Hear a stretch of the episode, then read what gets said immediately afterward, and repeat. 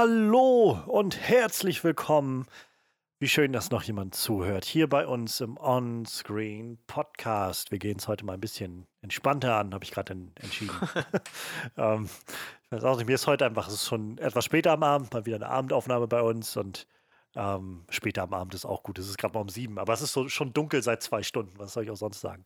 Ähm, ja, und äh, wir sind auf jeden Fall wieder da mit dem Onscreen Podcast diese Woche. Und wir haben heute wieder ein bisschen was mitgebracht, mal ein bisschen was Besonderes. Wir wollen heute ein klein bisschen Stippvisite machen und äh, mal gucken, was für Serien so anliegen, die man gesehen haben könnte in letzter Zeit oder die wir empfehlen können oder so. Denn ähm, wie sich, wie der Zufall es will, haben, ähm, hat, unser Panel heute äh, so einige Serien geguckt und wir dachten uns, das bietet sich an ähm, wir sind nach wie vor, wie jeder weiß, irgendwie in der Corona-Pandemie, in der Covid-19-Pandemie, sollte man wahrscheinlich sagen.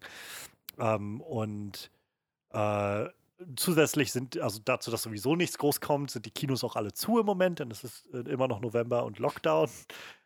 Ähm, man könnte jetzt große Gespräche darüber führen, wie sinnvoll das ist, wo äh, ganz ja. andere Sachen in Deutschland passieren, wo man sich fragt, okay, aber Kinos und Restaurants müssen zumachen, aber fangen wir nicht davon an. Ähm, und wir gucken dann ja in den letzten Monaten eigentlich schon immer, was es so im, äh, im Stream und so gibt. Und dieses Mal waren es einfach Serien. Wir haben auch lange nicht mehr über Serien gesprochen, habe ich das Gefühl. Also insofern gibt es heute eine, eine, gute Ladung an Serien. Wir wollen ein bisschen äh, ausführlich vor allem reden über Doom Patrol, eine Serie, die sehr, äh, ja, sehr viel Potenzial hat, äh, für Gesprächspotenzial hat, glaube ich. Äh, außerdem kriegt ihr ein bisschen was zu hören zu What We Do in the Shadows, Staffel 1 und 2, zu Lovecraft Country, Truth Seekers und äh, ein kleines Sketchformat, das ihr vielleicht noch nicht kennt, Auntie Donna's Big Ol' House of Fun. Also ihr merkt, wir haben ein bisschen gutes Programm heute. Und mit wir meine ich natürlich ähm, unseren Horror-Experten Manuel, der glaube ich, nicht die eine Horrorsache hier dran. Na gut, What We Do in the Shadows könnte man argumentieren, ist vielleicht so ein bisschen Horror-Comedy, aber die, die wirkliche Horrorsache hat er gar nicht auf dem nee, Schirm. Nee, tatsächlich nicht. ich habe nur so Horror, ja, ich habe halt nur Horror-Comedy irgendwie, ne? Ich glaube, True Seekers geht vielleicht auch ein bisschen in die Richtung, aber tatsächlich ja. Ich aber, kann aber zu meiner Verteidigung ja. sagen, dass wir an Halloween ziemlich viele Horrorfilme geguckt haben. also ich könnte auch durchaus was über Horrorfilme erzählen. Ja, ähm, finden wir bestimmt auch nochmal äh, einen anderen Podcast demnächst, würde ich mal behaupten wollen. Ähm, so schnell werden uns, glaube ich, die Themen nicht das erschlagen. Stimmt. So mit, äh, mit Dringlichkeit. Ich war sogar fast am Überlegen, ja. ob ich mir äh, Tenet bestellen soll, damit da irgendwann von uns mal irgendeiner drüber reden kann. Ja, da habe ich gesehen, der kommt, der kommt ja eh erst Stimmt, in einem Monat raus oder so, aber ich werde mir den dann bestimmt mal angucken. Ja. Ähm, in Australien ist ja jetzt gerade der große Lockdown hm. zu Ende gegangen. Die waren ja wirklich Monate jetzt im Lockdown. Also wirklich Lockdown im Sinne von, du kannst nur rausgehen zum, äh, zum, zum, zum Einkaufen und so weiter und darfst, glaube ich, nicht jenseits von fünf Meilen deinen dein Wohnort verlassen oder irgendwie sowas. Also es war wirklich heftig. Ähm, dadurch, dass ich halt viel von äh, Podcasts, so zwei höre, die quasi zwei Podcasts von demselben gemacht werden, ähm, und der eine, den er davon macht, ist halt mit seiner Frau zusammen. Und die haben halt, du hast halt, du kannst so richtig mit nachvollziehen in jeder Folge, Woche für Woche, wie die einfach immer mehr so dieses, okay, wir haben den Überblick verloren, wie vielen Wochen wir jetzt eigentlich schon hier sind und nicht mehr draußen waren und so. Und ähm, die Frau hat auch noch ein Kind bekommen in der Zeit jetzt. Das war so ein, ja, irgendwie so viele Leute, die das Kind noch nicht mal gesehen haben. Und das Kind ist jetzt schon irgendwie vier, fünf Monate alt oder so. Und, ähm, und er hat halt in seinem anderen Podcast, wo sie auch viel über Filme und so reden und meinte halt, ja, bevor die das machen konnten, äh, bevor Tenet kam, ist das hm. halt, hm. war halt alles dicht und der Lockdown bei denen.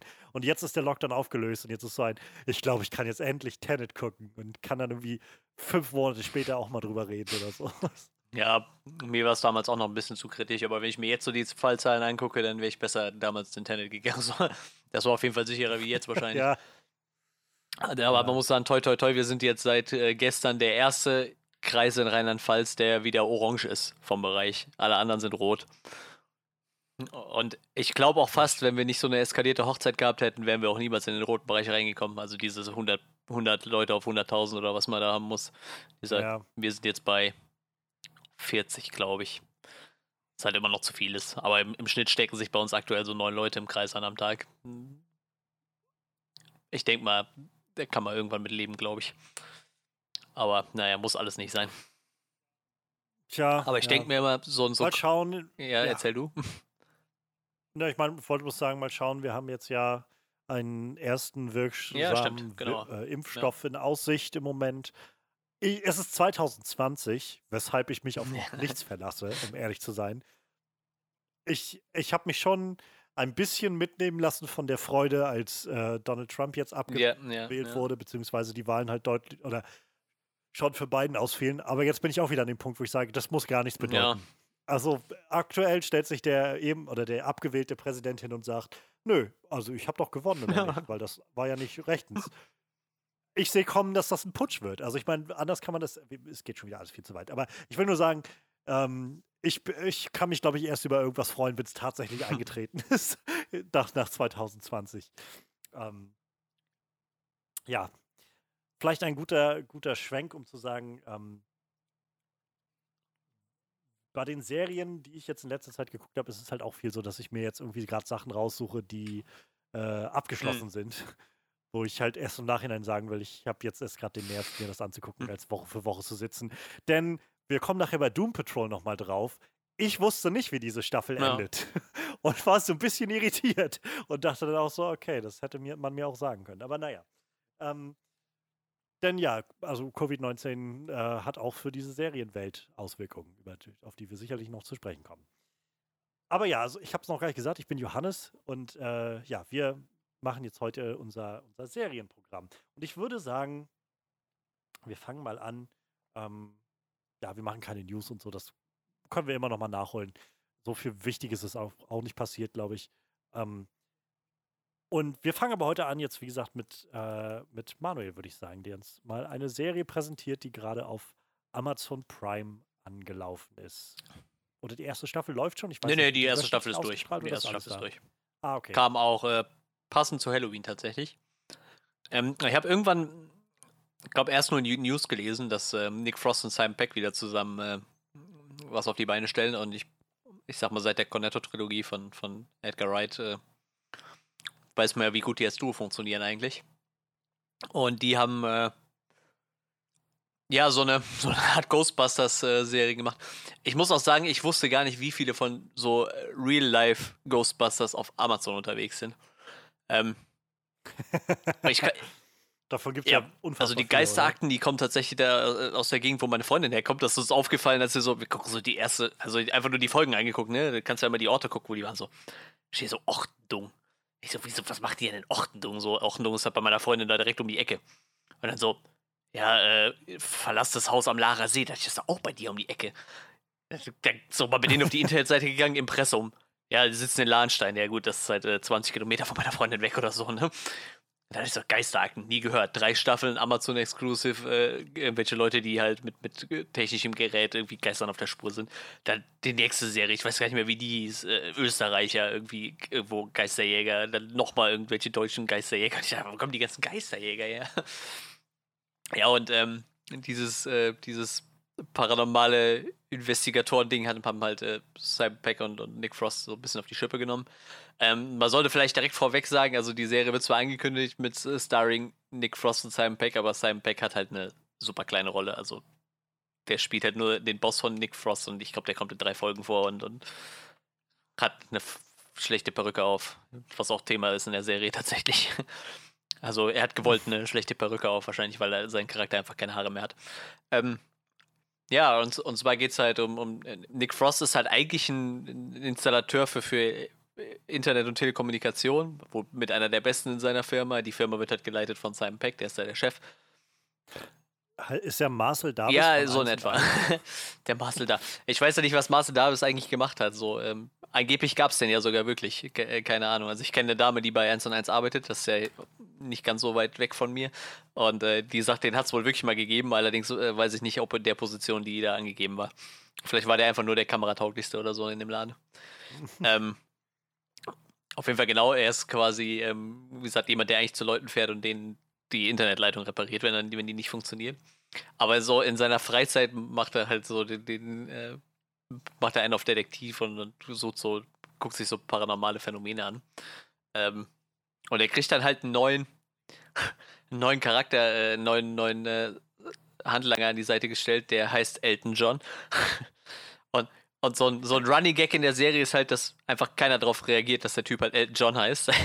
das ist halt ein, ein, ein, ein, ein Afroamerikaner kann man nicht sagen, spielt ja in Großbritannien, also jemand mit, mit afrikanischen Wurzeln so und, und äh, der heißt halt einfach Elton John. Ich weiß nicht, ich glaube so, der, der, der, das Ende vom Lied wegen seinem Namen war eigentlich, dass er adoptiert ist und eigentlich ich weiß nicht, auch einen anderen Musikernamen hat. Also er heißt eigentlich nicht Elton John, sondern eigentlich heißt er, ich, ich weiß nicht, Keith Richards oder so. Also irgendwie, irgendwie so, so, das war so nachher der Gag mit seinem Namen irgendwie. Und auch da hat keiner drauf reagiert. Ja, das ist auf jeden Fall sein Sidekick und der hat, ähm,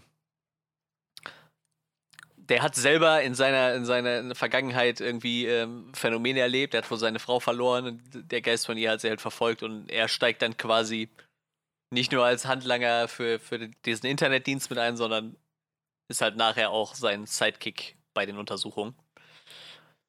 Ähm, ist ein sehr lustiges, dynamisches Comedy-Duo. Wie gesagt, das ist halt eine Comedy-Horror-Serie. Ähm, ich sag mal ein bisschen wie Supernatural lustig. Also die haben halt quasi auch immer so einen Fall der Woche, wo die halt hinfahren. Und ähm, ich glaube, die ersten zwei, drei Folgen sind ja halt nur zu zweit und dann kommt halt so eine Frau, die denen die ganze Zeit hinterher stellt und die stalkt die halt auch irgendwie äh, so auf paranormale Phänomene stellt und äh, ich glaube eigentlich selber ein Geist ist. Also irgendwie so ganz, ganz schräg irgendwie. Und dann sind die halt so, so ein Dreiergespann, die irgendwie sich ähm, paranormale Phänomene ähm, untersuchen. Es geht halt von Geistererscheinungen bis äh, Dämonen, alles Mögliche. Wie gesagt, bisschen, bisschen supernatural und lustig, sage ich mal. Ähm, es war eine relativ kurze Serie. Ich glaube, die hat acht Folgen, kann man sehr gut weggucken. Mit einem relativ losen Handlungsstrang dahinter ähm, wie gesagt, die, die, die Story von diesem Elton, äh, Elton John wird ein bisschen aufgedeckt und auch von der Dame, die dabei ist, die halt scheinbar selber ein Geist ist. Die Story von Elton John wird aufgedeckt. Ja, ist äh, schräg. Mhm. Ist das denn, ist es abgeschlossen mit der ersten Staffel oder gehst du davon nee, aus? Nee, das ist schon relativ offen, also da könnte mit Sicherheit noch eine, eine, weitere Staffel folgen. Wie gesagt, da die auch dieses Monster of the Week Ding so ein bisschen aus, aus, äh, austaktieren, so, ne? Also dass du halt theoretisch jede Folge ein bisschen abgeschlossen hast. Passiert halt meistens irgendwie, kommt halt jede Folge so ein bisschen was Storytechnisches mit dabei, ne? Wie gesagt, neue Charaktere oder man erfährt halt ein bisschen mehr Hintergrund über die Charaktere. Ich glaube, so Nick Frosts Charakter ist wahrscheinlich so der, der am wenigsten Story irgendwie kriegt. Aber auch der hat seine Frau irgendwie verloren und keine Ahnung, die geistert auch schon mal darum als Geist. Also ein bisschen, äh, bisschen, bisschen, bisschen schräg alles. Ähm, aber so prinzipiell, wie gesagt, wie, ich sag mal, wie die ersten Staffeln Supernatural, ne, wo die ja wirklich noch dieses feste Monster of the Week Ding hatten, jede Woche fahren wir woanders ja. hin, so ist das da auch ungefähr. Und nebenbei äh, müssen wir aber zwischendurch auch mal eine Internetleitung reparieren, weil eigentlich sind es ja Techniker und so. Und ähm, der Chef, der ist halt auch ein bisschen schräg, Simon Peck. Erzählt dann ein bisschen, äh, und der findet das halt nicht so geil, dass sie halt eigentlich irgendwie eine Internetleitung reparieren, sondern dann aber mitkriegen, dass im Nachbarhaus eigentlich irgendwo, irgendwo spukt oder so und dann einfach immer den Job einfach links liegen lassen. Und wie gesagt, er hat halt eigentlich den Ruf, dass er der, der, der, die Nummer eins ist in dem Laden, so, ne? Aber wie gesagt, er macht halt durch seine paranormalen äh, Aktivitäten, da ist er halt stellenweise dann doch recht, äh, recht schlecht in seinem Job. ist es denn komplett Geister oder ist es auch noch so andere? Nee, in erster Linie geht es tatsächlich um Geistererscheinungen, so, ne? Wie gesagt, stellenweise, okay. meistens spielt es halt eher so eine Rolle, wie die gestorben sind irgendwie, ne? Also das hat dann irgendwie so einen Geist, der brennt halt die ganze Zeit, weil die halt verbrannt worden ist. So. Dann hast halt immer zwischendurch so einen Geist, der da auftaucht, der halt immer brennt. ist halt so, passiert halt, ne? Mir fällt gerade auf, wo du darüber redest, das wird eine ganz schön geistlastige Folge. Ja, heute. das ist gut möglich, ja. Ach so, in so einigen Formaten, die wir jetzt vorstellen, kommen Geister das Stimmt allerdings, wobei bei Doom Patrol sind die, glaube ich, am schrägsten irgendwie. Ähm. Ja, aber ich, naja, ich weiß gar nicht so recht. Also ich, ich naja. Wie gesagt, hier in der Serie ist es noch relativ harmlos, sag ich mal.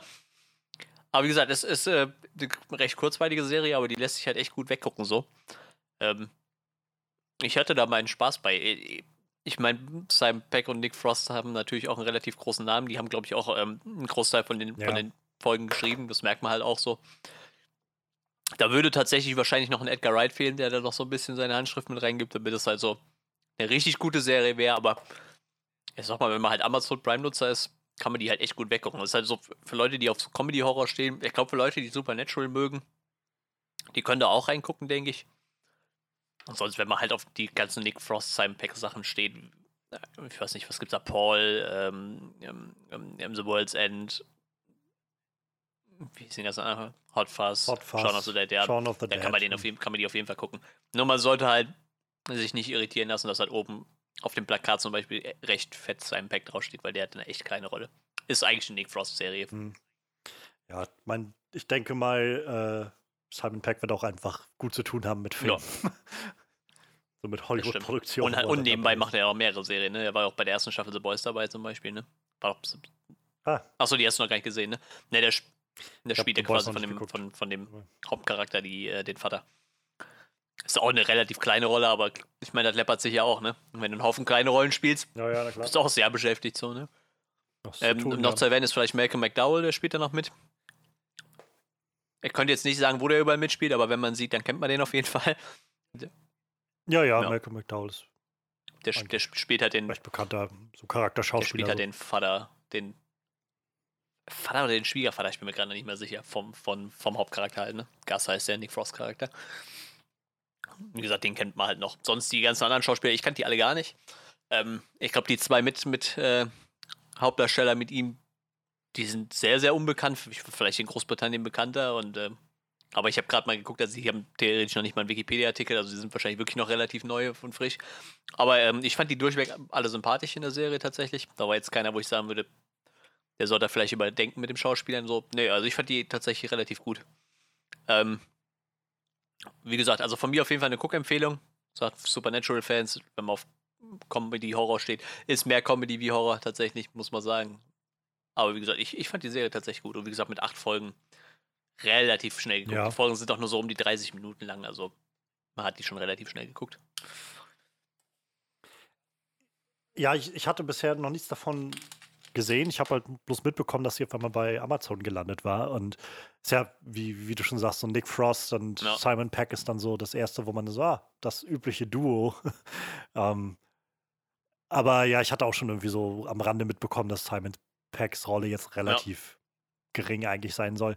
Ähm, ich meine, ich habe so im Hinterkopf irgendwie, dass die vor Jahren, also dass ich vor ein, zwei Jahren schon mal irgendwann gelesen habe, dass Simon Peck und Nick Frost irgendwie zusammen mit ihrem äh, Produktionsteam diese.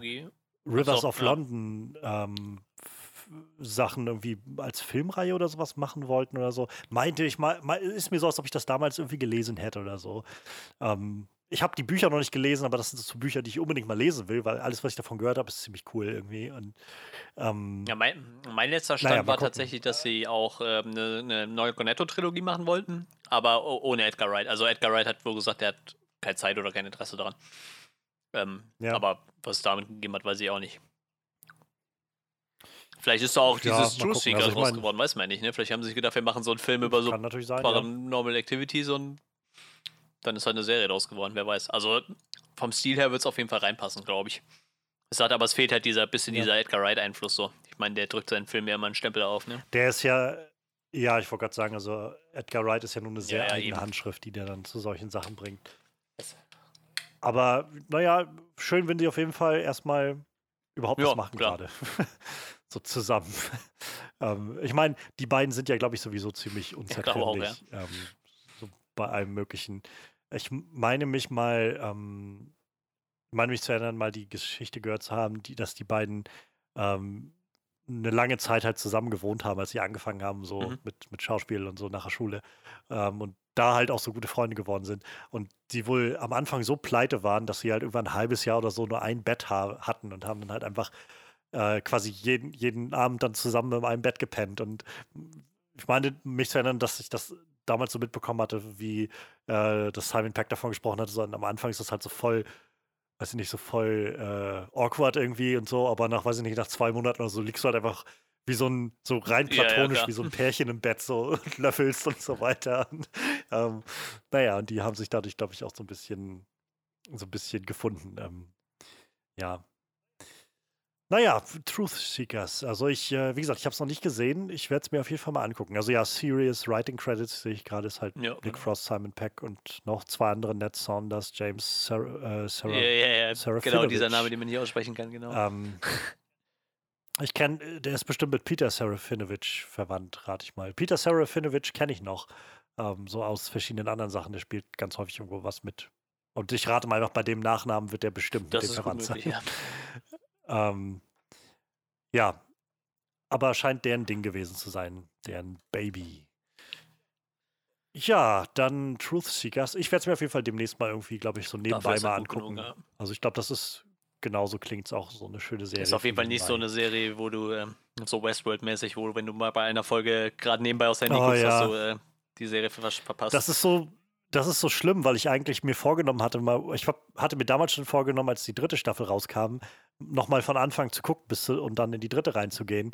Und das, aber dieser Gedanke von, mich jetzt so aufmerksam davor zu setzen und mir gerade in der zweiten Staffel wieder einen vom, von oben herab äh, erklären ja, ja. lassen zu müssen von der Serie. So, das war so, ich auch nicht habe. Und seitdem liegt die wieder offen und seitdem will ich die eigentlich irgendwie immer noch mal gucken. Aber ja, ich, ich hatte ja auch diesen, diesen Versuch gestartet, die während im Zocken zu gucken und dann einfach nach zwei Folgen gemerkt, ich verstehe überhaupt nicht mehr, was hier los ist. Aber kurz so die, die ersten zehn Minuten geguckt, alles klar, nebenbei gezockt, nach zwei Folgen gemerkt, so das funktioniert nicht.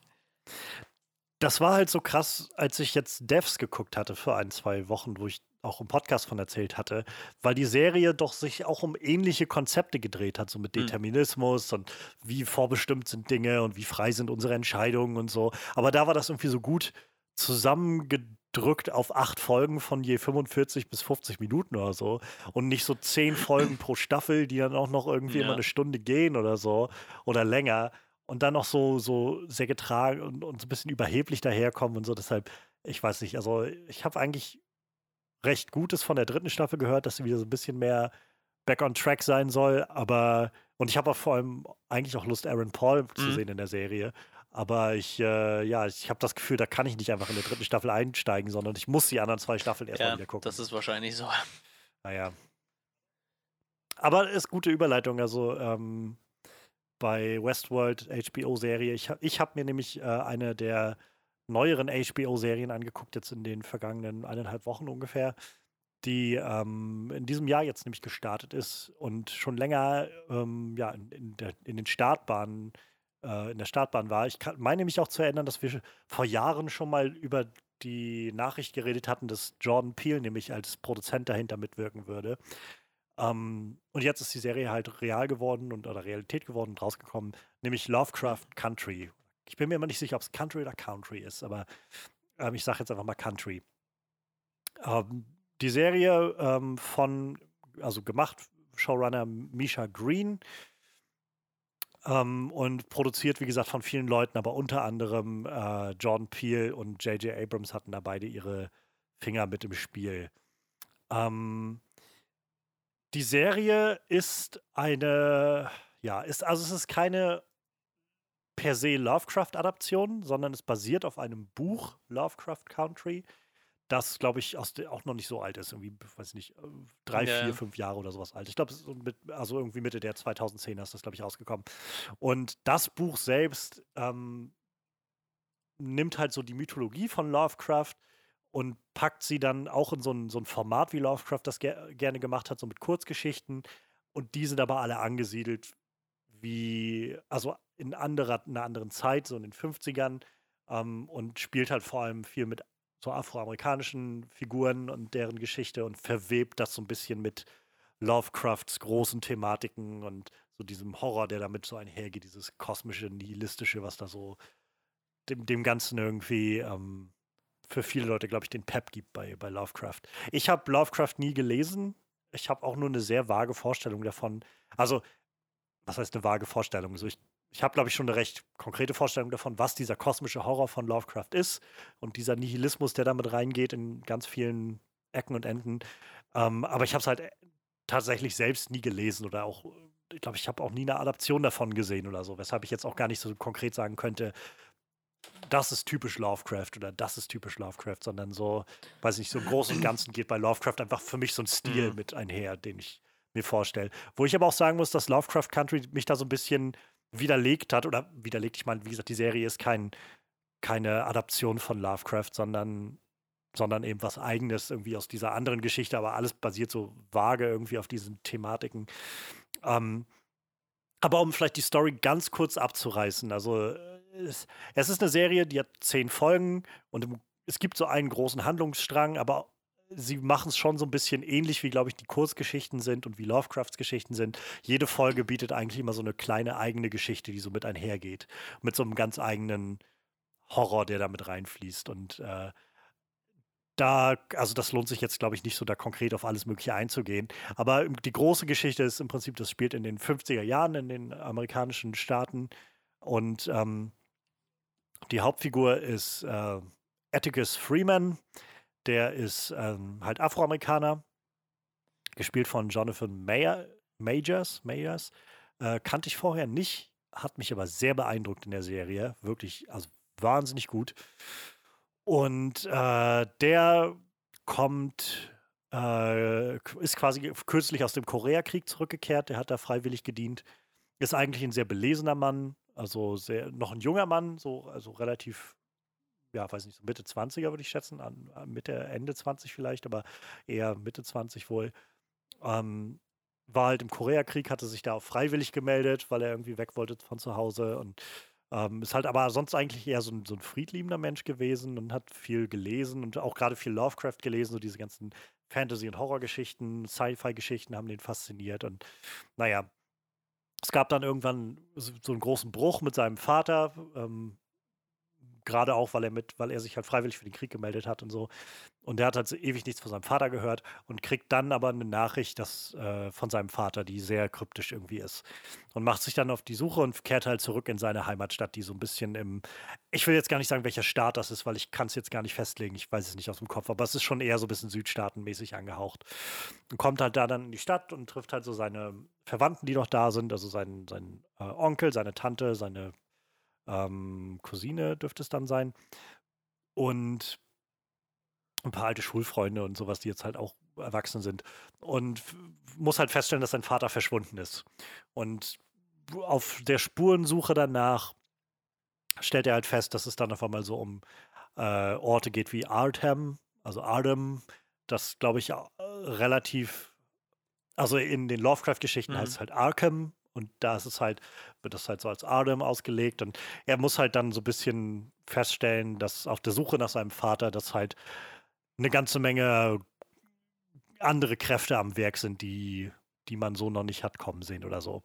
Und ähm, relativ schnell hat mich die Serie halt, also in der ersten Folge schon spielt die Serie sehr viel aus, was man, glaube ich, so erwartet von, von Lovecraft. Also so ein bisschen diese Monster-Sachen. Also es tauchen halt in der ersten Folge schon so ein paar fiese Monster auf, die sehr, sehr mutiert irgendwie daherkommen und sehr, sehr seltsam irgendwie anmutend, sehr blutrünstig sind.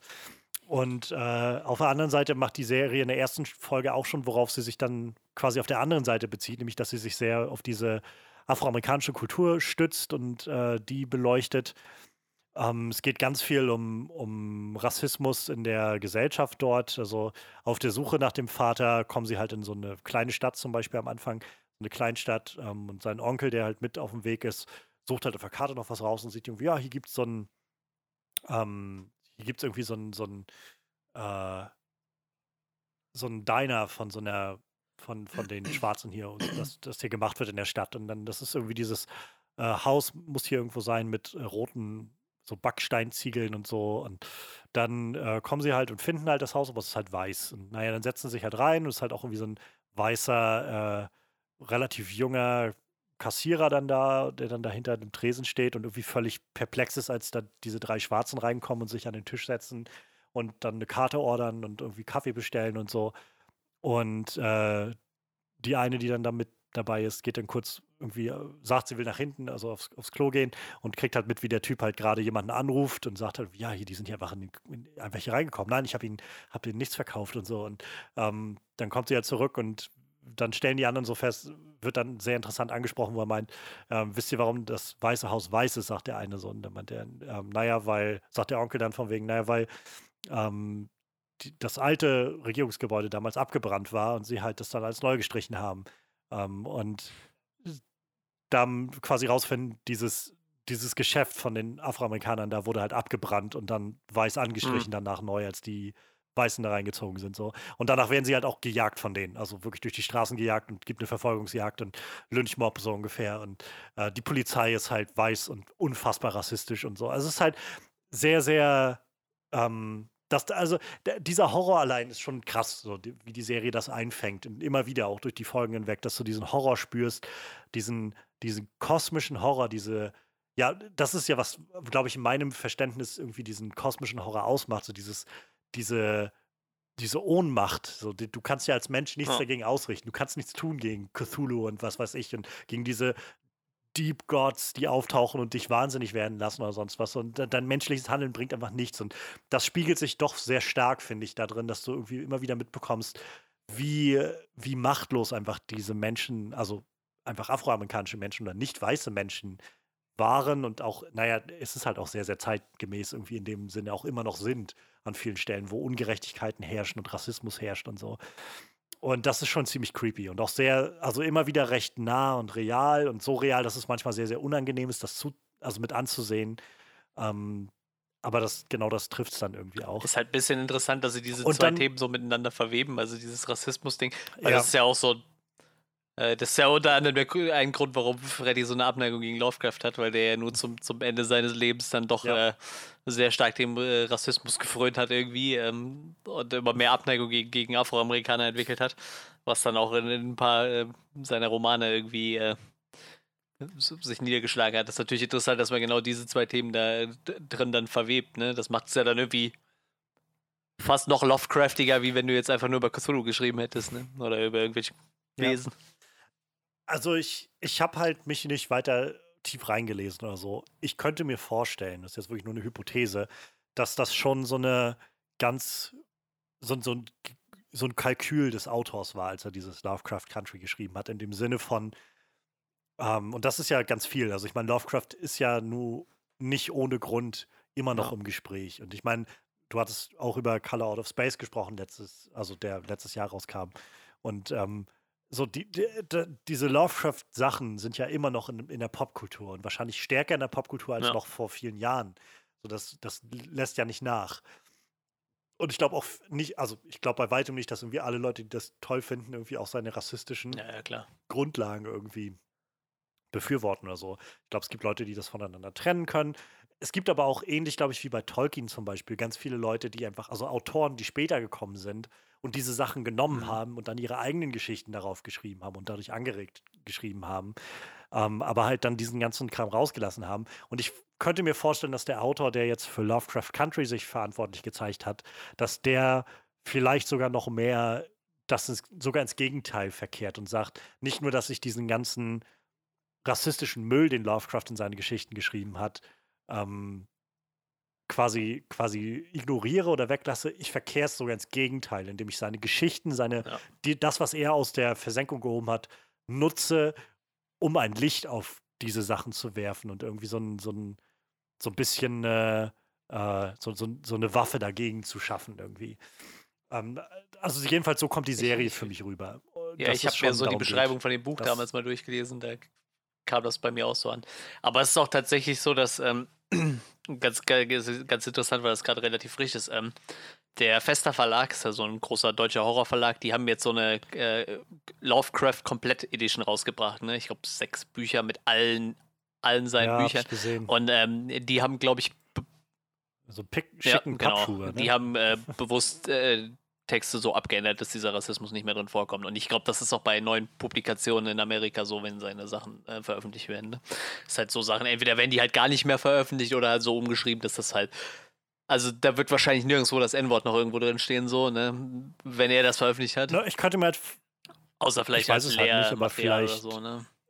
Ja, so, ich, ich könnte mir halt vorstellen, dass das vielleicht ist wie mit ähm, mit verschiedenen Filmen und Serien und so weiter, die mittlerweile im Stream sind, also bei verschiedenen Anbietern, wo sie halt extra nochmal so, ein, so eine ja, Tafel oder ja, sowas ja, anbringen, wo steht, das Ganze ist halt aus seiner Zeit, das war damals schon falsch, das ist immer noch falsch, aber wir würden halt auch es falsch finden, das einfach rauszuschneiden und, zu, und so zu tun, als hätte das nie stattgefunden. Viele der Disney-Filme sind ja so.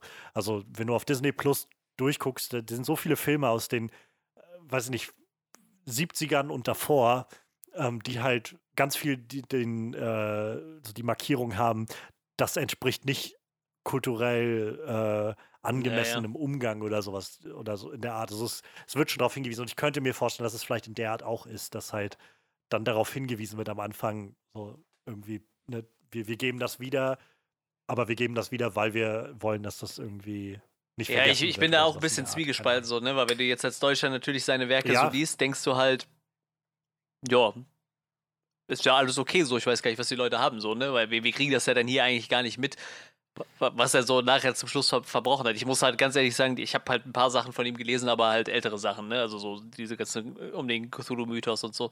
Also wirklich so die, die, die, die älteren Sachen, wo er noch nicht so abgedreht war, ne? Also abgedreht war der wahrscheinlich immer, aber äh, so seinen Rassismus noch nicht rausgelassen hat. Deshalb kann ich das halt auch kaum beurteilen. Und ähm, aber wie gesagt, ich, ich werde es halt auch nie mitkriegen irgendwie, ne? Und deshalb, also, äh, ja jetzt loben in Deutschland wahrscheinlich total viele Leute den übelst hoch für sein, für sein, sein, sein kreatives Schaffen, aber die Leute wissen halt gar nicht, dass er halt im Endeffekt gerade zum Ende seiner Karriere halt echt sich zu einem Arschloch entwickelt hat, so, ne? Und äh, das sollte mal irgendwie Na, ich glaub, das ist, wissen, glaube ich. Das ist es halt, ne? Man, genau, also man, man, man muss es ja nicht, man muss ja jetzt nicht seine Werke deswegen verteufeln, aber man, man ja. sollte darauf hinweisen, dass halt schon was von dem Autor da drin steckt. Und der Autor halt schon ein problematischer ja. Mensch war. so. Aber auf der anderen Seite ist halt auch, keine Ahnung, ähm, der Unterschied ist halt auch erst, der Mann ist einfach tot. Also ich meine, so, keine Ahnung, gerade mit zum Beispiel äh, J.K. Rowling gibt es halt gerade viel die Debatte, irgendwie sollte man die weiter unterstützen oder nicht, kann man ihre Sachen noch lesen, sollte man das lesen oder nicht oder so. Und da, ich bin zum Beispiel der Meinung, dass ich sage, man sollte wahrscheinlich nichts mehr von J.K. Rowling sich lesen, also nichts mehr holen und sich irgendwie daran beteiligen oder sowas. Denn die Frau lebt halt. Und also ich will jetzt nicht sagen, dass die Frau sterben soll, aber ich will einfach sagen, dass die Frau ja, davon ja. profitiert. So, wenn, wenn halt Leute ähm, das, das neue Harry Potter Game spielen oder sowas. Selbst wenn die Frau halt keinen aktiven Beitrag dazu geleistet hat oder Tantiemen davon bekommt, ihr Branding wird unfassbar ja, ja, gestärkt klar. dadurch. Dadurch, dass halt Leute immer weiter an Harry Potter in der, im Popkulturgeist das haben. Und wir, sie, kriegt, sie behält ihren Einfluss, sie behält ihren wirtschaftlichen Einfluss durch, das, durch die enormen äh, Geldreserven, die sie hat. Und wir wissen mittlerweile, wie sie die einsetzt. So. Bei Lovecraft gibt es das halt einfach nicht. So, der Mann ist tot. So. Der, der, da kann man jetzt auch, also da, da macht es irgendwie keinen Unterschied, ob man das jetzt liest oder nicht oder sich kauft oder nicht oder so. In dem Sinne, sag ich mal, weil der Mann das jetzt nicht mehr einsetzen wird, um irgendwie für Segregation irgendwie was naja, zu tun oder so. Das, das, wird wohl also. nicht mehr passieren, das stimmt. Aber vielleicht, um, um dann den, den, den Bogen zu schlagen, also die Serie setzt sich halt schon ziemlich intensiv damit auseinander, mit dieser Thematik. So an nicht 50-50, aber ich würde schon sagen, so zum, weiß ich nicht, so ein Drittel hat man schon das Gefühl, sind die Probleme mehr auf der menschlichen Seite als auf der übernatürlichen. Oder bevor das übernatürlich überhaupt anfängt, ist der Horror schon da, so im Prinzip. Und wie gesagt, es gibt echt Momente, wo das einfach diese Konfrontationen, die entstehen, wenn auf einmal Cops um die Ecke kommen, weiße Cops, und äh, keine Ahnung, wo du, wo du so merkst, dass äh, wie die Karten gezinkt sind gegen diese gegen afroamerikanische Menschen. Und du sitzt dann und denkst so, holy, also es ist einfach so gruselig, so so angsteinflößend im, im wahrsten Sinne des Wortes, das ist halt schon krass. Und wie gesagt, dann geht es dann da von da an irgendwie Folge für Folge immer so ein bisschen in ein anderes kleines Abenteuer mit einem größeren Rahmen, der so um, äh, um so eine alte Familie sich da dreht. Ähm, die, äh, wie heißt sie? Abby Lee äh, spielt halt so eine der großen Antagonisten der Serie, ja, sollte man sagen. Äh, das ist eine der Schauspielerinnen, die eine der Bräute von, äh, von hier äh, Immortan ah, Joe okay. gespielt hat. Ähm, eine von denen ist das, die kam mir halt bekannt vor. Ich dachte mal, wo kenne ich die denn? Guckte ich in das, ah, okay, das, ja, stimmt, da war die her. Das war, glaube ich, die, die relativ offensiv die ganze Zeit immer geredet hat, so irgendwie ist Schlängel oder irgendwie so. Irgendwie ist das eine, was sich mir eingebrannt hat oder so. Aber auf jeden Fall, ähm, daneben gibt's halt, dreht sich dann jede Folge meistens so ein bisschen um eine andere Figur. Also wir sehen die halt schon immer alle so zusammen, dieses, dieses Ensemble, was da entsteht. Ähm, aber jeder kriegt so seinen, sein, sein Spotlight irgendwie. Also mal geht es halt um Atticus Geschichte so ein bisschen mehr, eine Folge. Eine Folge dreht sich ein bisschen mehr um seine Tante, die Hippolyta. Äh, eine Folge dreht sich ein bisschen mehr um, seine, um seinen äh, Onkel oder seine Cousine oder sowas, seinen Vater. Eine Folge oder Folgen drehen sich auch vor allem um seine Freundin, die er dann hat. Also eine alte Schulfreundin, die er quasi wieder sieht, wenn er dann in die Stadt kommt zurückkommt, ähm, die auch gerade recht frisch zurück in die Stadt gekommen ist und die beiden werden dann ein Paar. Und die sind auch, glaube ich, der spannendste Aspekt oder der, der, der emotionalste Aspekt für mich. Also sowohl Atticus Freeman, der von Jonathan Mayers gespielt wird, find, also die Figur ist sehr spannend und das, die, die Darstellung ist sehr toll. Und die andere Figur, die Leticia Lewis, also Letitia Lewis Leddy, ähm, die von Journey Smollett gespielt wird, Wahnsinn. Einfach Wahnsinn, die Schauspielerin ist. Also, das ist die Schauspielerin, die in dem Birds of Prey-Film die, äh, ah, wie heißt sie, die Sängerin, ich komme gerade äh, nicht auf den Namen. Black Canary, äh, ja. Black Canary gespielt hat. Genau, das ist die, die spielt halt hier dann eine der Haupt, also wirklich die weibliche Hauptrolle im Prinzip in der Serie. Und die ist, also ich bin, ich muss ehrlich sagen, das war seit langem so eine Serie, wo ich, wo ich geguckt habe und ähm, also nicht nur, dass die Schauspielerin gut ist und die Performance gut ist und so, ähm, die, die, die hat ein paar Gesangsnummern da drin, wo sie halt richtig nochmal da, einen dahin schmettert oder so. Sie hat halt so Sachen, wo sie, wo die Figur solche krassen Entwicklungen durchmacht, ähm, wo man einfach so mitgerissen wird und dazu sieht die Frau auch einfach echt sehr, sehr gut aus. Also es war halt einfach so, weiß ich, irgendwann so gegen Mitte der Serie, wo ich gedacht habe, ich komme gleich nochmal drauf. Also für mich ist die Serie jetzt nicht wirklich der große Hit gewesen, aber schon sehr interessant. Aber so diese Figur war gerade sie und auch die von Atticus Freeman, die Figur, waren halt so die beiden Figuren, die mich am meisten durchgezogen haben und mich immer wieder so, nee, doch, ich habe Bock, die nächste Folge noch zu gucken. Ähm, weil das einfach, also die beiden haben so eine tolle Chemie miteinander gehabt und äh, die, ja, also ich habe das, ich habe das sehr genossen. Ähm, wie gesagt, so jeder kriegt irgendwo so ein bisschen sein Spotlight und ich glaube, damit fällt die Serie so ein bisschen für mich, denn man kann der Serie halt nicht vorwerfen, dass sie nicht, nicht Ideen hätte, nicht kreativ wäre oder sowas. Äh, ganz und gar nicht. Also es gibt halt echt sehr abgedrehte Episoden. Also und auch sehr, sehr creepige Sachen. Sehr, also es geht auch sehr schnell in eine Richtung, die ich zum Beispiel nicht habe kommen sehen, wo es dann, glaube ich, schon in der zweiten Folge oder dritten Folge, ich glaube in der zweiten Folge ist das schon, wo es dann ähm, auf einmal so mit, mit Magiern losgeht und mit, ähm, mit Magie überhaupt und mit Flüchen und mit, ähm, so, keine Ahnung, irgendwelchen Spells und sowas und so Dinge, die ich halt zum Beispiel nicht mit, mit Lovecraft sofort in Verbindung gebracht hätte. Aber auch das kommt vor irgendwie. Und ähm, weitet sich dann immer so ein bisschen weiter aus und, und nimmt immer, immer mehr Raum ein. Aber davon ab, also es kommt halt wirklich echt abgedrehter Kram. Und das, also wenn, ich habe schon immer mal darüber gesprochen im Podcast, so eine, einige der Sachen, die mir in Horror zum Beispiel gar nicht liegen, ist so Body Horror.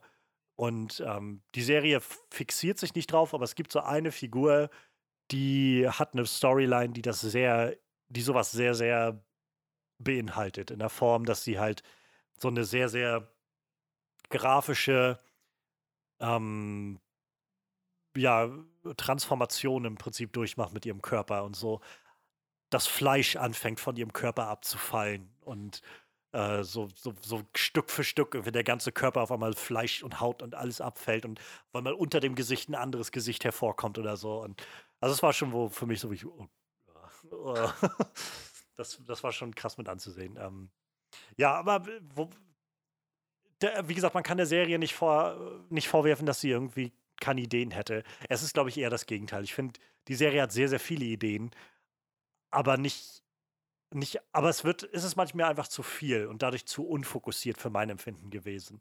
Wodurch ich irgendwann gegen so Mitte der Serie festgestellt habe beim Gucken, so Episode 5 oder so, ja, das ist jetzt schon interessant, aber ich merke halt schon so dieses klassische Ding, dass ich merke, wenn dann äh, einfach so viele Handlungsstränge aufgemacht werden, weil halt alle irgendwie was Eigenes haben, mit so eigenen übernatürlichen Sachen noch dazu, dass ich immer mal wieder so gemerkt habe, oh, jetzt gehen wir wieder zu dem Charakter zurück. Ach, eigentlich habe ich da keine Lust drauf. Der, die Figur interessiert mich halt nicht so wirklich. Und also ich finde nicht jede Figur, nicht jeder Handlungsstrang ist gleich interessant. Ähm, weil eben, glaube ich, vieles so ein bisschen spärlicher wird und man, also ich beim Gucken auch vielleicht einfach so ein bisschen überfordert war, dadurch, dass so viel passiert ist. Und es mir dann schwer fiel, wirklich mit jeder Figur was mitzuempfinden. Dazu gab es so Sachen, so Momente, wo ich gedacht habe, das ist so typisch, weiß ich nicht, so, so ein typisches dummes Missverständnis, wo die Leute einfach nur mal zwei Minuten vernünftig miteinander reden müssten und es wäre klar, dass das irgendwie, dass kein Problem gerade im Raum steht oder so. Äh, so, so solche Momente gab es halt und ähm, ja, ich weiß nicht. Also gegen Ende hat die Serie so ein bisschen abgebaut. Ich weiß nicht so recht, wie zufrieden ich mit dem Schluss war. Ähm, so, ich habe ich hab nicht bereut, Lovecraft Country geguckt zu haben. So, es ist auf jeden Fall echt eine unglaublich hochwertig gemachte Serie. Ähm, hat sehr viel Style, sehr viel Kreativität, auch sehr viel coole Musik drin. Ähm, so eine schöne Mischung aus so dieser typischen Musik aus der Zeit. So aus den 50ern, so ein bisschen diese Rockabilly-Sachen und ein bisschen alte Blues. Triggert da wieder mein Fallout. So. Ja. Ja, aber sie, sie schneiden halt auch immer mal wieder sehr treffend dann aktuelle, so Hip-Hop-Musik oder sowas rein, die halt das Ganze sehr gut untermalt. Ähm, also so vom Style und wie gesagt, auch die Performances sind gut. Und allein für diese beiden Hauptfiguren bin ich froh, das gesehen zu haben. Ähm, aber ich habe halt auch gemerkt, dass es jetzt nicht der große Wurf war, dass ich so wirklich fasziniert die ganze Zeit am Bildschirm gehangen habe. Dafür war es mir dann doch an vielen Stellen auch ein bisschen zu egal hatte ich das Gefühl. Ähm, einfach weil ja einige Figuren nicht so spannend waren, wie die Serie das, glaube ich, gerne gehabt hätte. Und ähm, ich auch nicht so recht weiß, wie zufrieden ich mit der, mit den, mit den Antagonisten der Serie bin. So, es ist halt, es ist einfach eine Menge und ich bin, ich bin froh, dass es existiert, aber es ist jetzt für mich auch nicht die beste Serie des Jahres oder so. Aber man sollte sich das, glaube ich, mal geben. Also ich glaube, da kann man auf jeden Fall was mit rausnehmen. Auch wenn man vielleicht nicht 100% von allem überzeugt ist. Es gibt, glaube ich, eine ne gute Menge, genug jedenfalls da drin zu sehen, dass es sich lohnt, würde ich sagen. Gut, gut. Ja, ich will es auf jeden Fall auch noch sehen. Ähm, allein schon, weil ich dann doch ein bisschen Lovecraft gelesen habe und mich dann doch die Prämisse irgendwie interessiert hatte, wie ich das gelesen habe. Vielleicht lese ich auch irgendwann mal das Buch. Ich weiß gar nicht, ob es in Deutschland erschienen ist, aber möglicherweise werde ich auch das mal lesen. Ja, im Moment bei Sky auf jeden Fall. Ähm, Sky hat gerade so ein paar äh, dieser so ein bisschen horrorlastigen Serien aufgenommen, denn also Lovecraft Country ist jetzt drin und ich wollte mir eigentlich hm, die oh, Swamp ja. Thing-Serie ja. auch noch angucken. Die ist jetzt auch da gelandet. Ähm, ja, mal gucken. Ja, so viel zu, zu Lovecraft Country, würde ich dann sagen. Ähm, ja, lohnt sich mal reinzugucken und glaube ich einfach mal sich so ein bisschen eine, eine Meinung zu bilden und einfach so ein bisschen, so, es gibt genug Sachen, die halt wirklich sehenswert sind. Ähm, für, ja, vielleicht kann, vielleicht finden andere Leute noch mehr da drin spannend. Ich fand es halt an vielen Stellen interessant, aber an vielen Stellen auch so, ja, hätte ich jetzt auch drauf verzichten können. So, den, in den letzten paar Folgen bin ich dann dazu übergegangen, ein bisschen was nebenbei zu machen. So irgendwie was nebenbei zu zocken oder keine Ahnung. Ähm, da war es dann halt so ein bisschen, ja, naja. Ich weiß auch nicht, ob es eine zweite Staffel geben soll. Ja, so. das ist im Moment Corona-bedingt eh immer ein bisschen schwierig mit neuen Kündigungen. Ja, ja, das sowieso.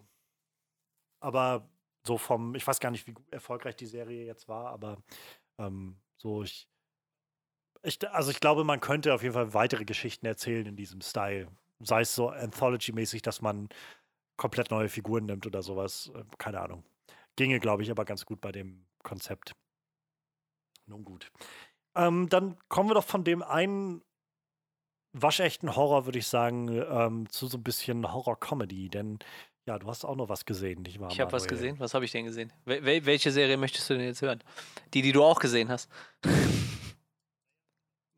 Naja, ich würde sagen, Doom Patrol. Nee, nee, ich meine eher What We Do in the Shadows. Ja, ja, ja. Ich wollte ja. gerade sagen, weil die hast du ja auch gesehen. Ja, Doom Patrol habe ich halt ja, auch ja, gesehen. Ja, deshalb, ich war gerade auch verwirrt. So, ich, ich dachte so, habe ich da irgendwas gesagt, was du nicht gesehen hast? Und dann war ich verwirrt. Weil du gerade sagtest so, ja, du hast da noch was gesehen. Und ich dachte so, warte mal, das hast du doch auch gesehen. ja, ähm, du hast mir irgendwann, ich glaube sogar im Podcast mal von, von, äh, von dem Film What We Do in the Shadows von Taika Waititi erzählt, den ich ja, ich erzähle gerne von dem Film. Es ist meine, ohne Witz, das ist, äh, ohne Witz, das ist meine absolut liebste Comic Comedy. Also ich, ich, ich glaube, es ist für mich, ich kenne keinen lustigeren Film. Für mich ist das so das ultimative Ding, der trifft absolut jeden, jeder Gag sitzt für mich. Es trifft so absolut genau meinen Humor. So. kann mich erinnern, wo ich den Film das erste Mal gesehen habe und ich lache einfach. Ich habe Tränen gelacht hier bei mir alleine. Was schon was bedeutet, ja, glaube ich, ja, wenn man alleine sitzt und sich nicht halten kann vor Lachen. Also für mich ist das so, das ist der Moment gewesen, wo ich mich in den Style von Taika Waititi verliebt habe und äh, so vom, was den Comedy-Grad angeht, hat er das auch, war, ist das sein bester Film. Ist, ist übrigens also. super kacke, wenn man im Bus sitzt, sich einen lustigen Podcast anhört und dann die ganze Zeit lacht. So. Das finden die, die Leute um einen rum, die verstehen das ja dann nicht. So, die, dann hast du noch irgendwie kabellose Kopfhörer und irgendwie denken die Leute, du wärst verrückt. Oh. Ähm, kleine, kleine Side-Story. Ich hatte vor, ähm, vor ein paar Wochen, Monaten, wann war das?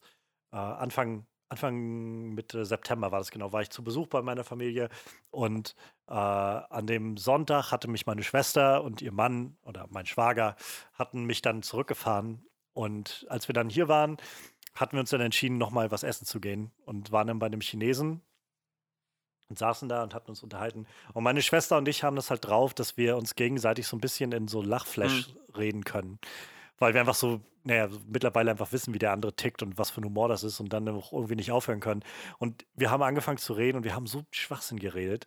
Und es kam halt zu dem Punkt, wo wir einfach beide da saßen, mitten im Restaurant an diesem Tisch und einfach uns nicht mehr halten konnten vor Lachen. Und also, das war so dieses, wo ich da saß, so dieses, dieses Lachen, wo du merkst, die Tränen sind in deinen Augen, du merkst, wie dein Zwerchfell wehtut und du gar nicht mehr so richtig atmen kannst. So, und, und ich mich einfach so ein bisschen weggeduckt habe und mein Schwager ich gerade sagen, und irgendwo sitzt da dieser Schwager, der wo, so denkt so. Oh. Wo habe ich jetzt, wo habe ich mich hier reingeheiratet? So, das ist doch, also. Das war, ja, das war sehr. Ja, es gibt immer diese eine schön. Person, die so denkt: so, ja, jetzt ist aber auch genug. Du denkst so, jetzt ist egal. Es war halt so was, so was Schwachsinniges irgendwie. Ähm, war, genau, es war nämlich, es ging darum, äh, ich frage mich nicht, wie wir drauf gekommen sind, wie das dann meist bei solchen Gesprächen, aber es ging darum, dass äh, irgendwie kam ich auf, auf Iris Berben, auf mhm. den Namen Iris Berben und habe dann die Frage in den Raum gestellt, ob, äh, ob die vielleicht noch andere Geschwister hat oder, oder Verwandte hat, äh, die auch quasi Berben heißen, aber Vornamen statt Iris einen anderen, ein anderes Körperteil oder so haben. Also so Retina-Berben oder Fußnagelberben oder Schleimhautberben oder sowas. Und ich glaube, Schleimhautberben war das, wo wir uns, also meine Schwester und ich uns einfach nicht mehr halten konnten. Wie gesagt, das ist total dämlich. Und ich kann verstehen, dass mein Schwager daneben saß und dachte so, wow. ähm, aber ja, es war einfach, war einfach ein sehr schöner Moment. Äh, so, solches Lachen ist auch mal, mal manchmal. Ja, das muss schon manchmal sein, das stimmt. Ja, und ich hatte halt den, äh, ich habe den Film halt nie gesehen. Ich äh, kannte auch Taika Waititi eigentlich nicht, bis er dann angefangen hat, äh, im Marvel-Universum mitzumischen. Und ähm, ja, mein, meine Freundin sagte dann, doch, den habe ich schon gesehen, der ist echt witzig. So, und dann haben wir uns den irgendwann mal gemietet. Ich weiß nicht, wird jetzt drei, vier Monate her sein, denke ich. Und äh, ja, ich muss dann sagen, der war tatsächlich sehr witzig. Ich habe auch echt stellenweise sehr, sehr hart lachen müssen. Ich weiß nicht, also für Leute, die jetzt gar nicht kennen, das ist so ähm, dieser ich sag mal vorsichtig, in Deutschland kennt man es wahrscheinlich am ehesten, dieser Stromberg-mäßige Stil mit dieser Pseudodoku, nur halt, ja genau, nur halt mit Vampiren halt, ne? Allein die Prämisse ist halt schon so Banane irgendwie. Es ist halt eine ja. WG von Vampiren in Neuseeland. Und, ähm, ja, wie gesagt, der Film echt äh, großartig lustig. Wie gesagt, wenn ihr den nicht gesehen habt, guckt euch den mal an. Ähm, und ja, das heißt im Deutschen fünf genau. Zimmer Die Serie, glaube ich, heißt aber tatsächlich auch What We Do in the Shadows, ne?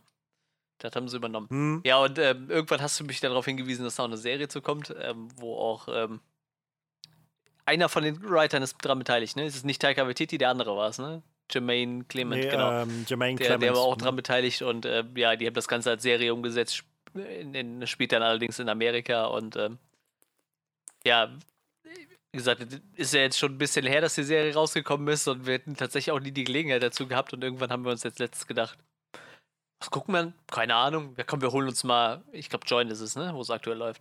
Wir holen uns einfach mal mhm, Join. Mhm. Im ersten Monat ist ja eh umsonst und dann gucken wir da einfach rein. Ähm, wir haben die zwei Staffeln, ich glaube, in anderthalb Tagen haben wir die, die, so weggesuchtet irgendwie. Also es sind ja zehn, zehn ja, Episoden pro Staffel und ähm, ja, man, man hat sich schon bemüht, den Spirit von dem Film einzufangen. Also ich habe echt auch Tränen gelacht in dem Film. Du hast mir vorher schon so ein paar Sachen erzählt, irgendwie mit dem Vampir-Konzil. Und ich konnte einfach nicht mehr, wenn ich das gesehen habe. Das ist einfach so gut. Das ist echt. Dein, Der hat ein Baby gebissen. so, was mir, keine Ahnung, was, was mir da eingefallen ist. Also das war ich, das war richtig dumm. ja, wie gesagt, äh, allein schon, wenn man gar nichts mit dieser Serie anzufangen weiß, guckt man einfach mal gerade irgendwie bei, bei IMDb oder bei Wikipedia die Gästeliste. Da fällt es halt schon um. Was Taika Waititi hat halt einfach so, so einen riesen Einfluss. Ich meine, ist jetzt nicht mehr der, der, der, der Hauptschaffende von dieser Serie, aber man merkt halt so, der hat halt alle Leute um sich geschadet, mit denen er irgendwie was zusammengearbeitet hat und so. Jermaine ja. Clemens halt auch. Du bist halt auch mittlerweile sehr, sehr gefragter, vieltätiger Hollywood-Typ. So. Großartig auf jeden Fall. Ähm, ja, müssen wir jetzt mal ein bisschen tiefer eintauchen. Also die Serie spielt halt statt, äh, statt äh, in, in Neuseeland in, in Staten Island in Amerika. Und äh, Staten Island ist, ist, auch ein Teil von New York, ne? Ja, ich meine auch. New York, glaube ich, ne? Und ähm, es gibt halt eine andere Gruppe von Vampiren. Das ist nicht mehr dieselbe wie bei wie bei äh, What We Do in the Shadows bei dem Film. Ähm, wir haben Nandor, das war der, äh, der, der, der äh, Araber, würde ich mal sagen, ne? Irgendwie so aus dem arabischen Land. Ja, na, ich glaube so irgendwie türkisch, glaube ich, ne? Osmanisch. Hier steht gerade irgendwas von Iran, aber ich, ich, ich, ich schere da alles über einen Kamm und sage also arabischer Raum irgendwo. Ja, wahrscheinlich. ähm, dann haben wir ja. noch Laszlo, der so, so ein äh, englischer Matt also, Berry. Ich, ich weiß nicht, englischer, wahrscheinlich adelig nicht, aber irgendwie so schon so irgendwie ein gehobener englischer irgendwas ja. war. Wie gesagt, die sind der, dadurch, dass Vampire sind natürlich auch alle schon ein bisschen älter. Ähm, wie gesagt, nicht, äh, nicht gerade äh, erst 20 Jahre alt, sondern die haben schon meist ein paar hundert Jahre auf, auf dem Buckel. Und dann gibt es halt noch Nadja, äh, eine griechische Vampirin, die absolut ja, genau. Das ist einfach absolut äh, lustiger Charakter. Ich glaube, das ist fast mein Lieblingscharakter. Nadja fand ich super. Und dann Nee, also mein Lieblingscharakter ja. ist Colin Robinson. Man hat sich da noch ein bisschen was einfallen lassen, also als wären normale Vampire nicht genug. Ich glaube, das ist so der Gegenpool zu dem, zu dem, ähm, zu dem komplett Verwandelten aus, aus dem Film irgendwie so. Da, die haben ja im Keller quasi noch diesen, diesen Nosferatu-mäßigen. Hier gibt es halt so als, als vierten bisschen abgefahrenen äh, Mitbewohner einen Energievampir, der halt kein Blut trinkt, sondern Leuten ihre, ihre Lebensenergie saugt, raubt quasi. Großartig. Und der Typ ist halt einfach so, so der typische Büroangestellte, irgendwie so Oh, das ist so, so ja, ja, irgendwie gekleidet so, irgendwie. Genau, so einfach irgendwie immer so ein Hemd an, so ein schickes und so eine Brille und, und, hat halt so einen ganz normalen Bürojob und, und äh, klaut halt einfach stellenweise seinen Arbeitskollegen die Energie, um zu arbeiten, Alter. Verwickelt ja. sie dann in Gespräche. Ist auch nicht dieser typische, ähm, ich kann nicht in die Sonne gehen, Vampir. Also er hat es ein bisschen besser getroffen, aber äh, auf jeden Fall eine, eine großartige Idee, wenn, wenn, man sich so den Charakter im Laufe des, äh, der Serie anguckt. Und da gibt es noch äh, Giuliano, den dürfen wir nicht vergessen. Giuliano ist der der, der Angestellte quasi von, von, von Nandor. Der Vertraute heißt es genau Vertraute, in Deutsch als Vertraute. Also so, ich sag mal sowas wie sein, sein Angestellter, also er regelt Sachen für ihn.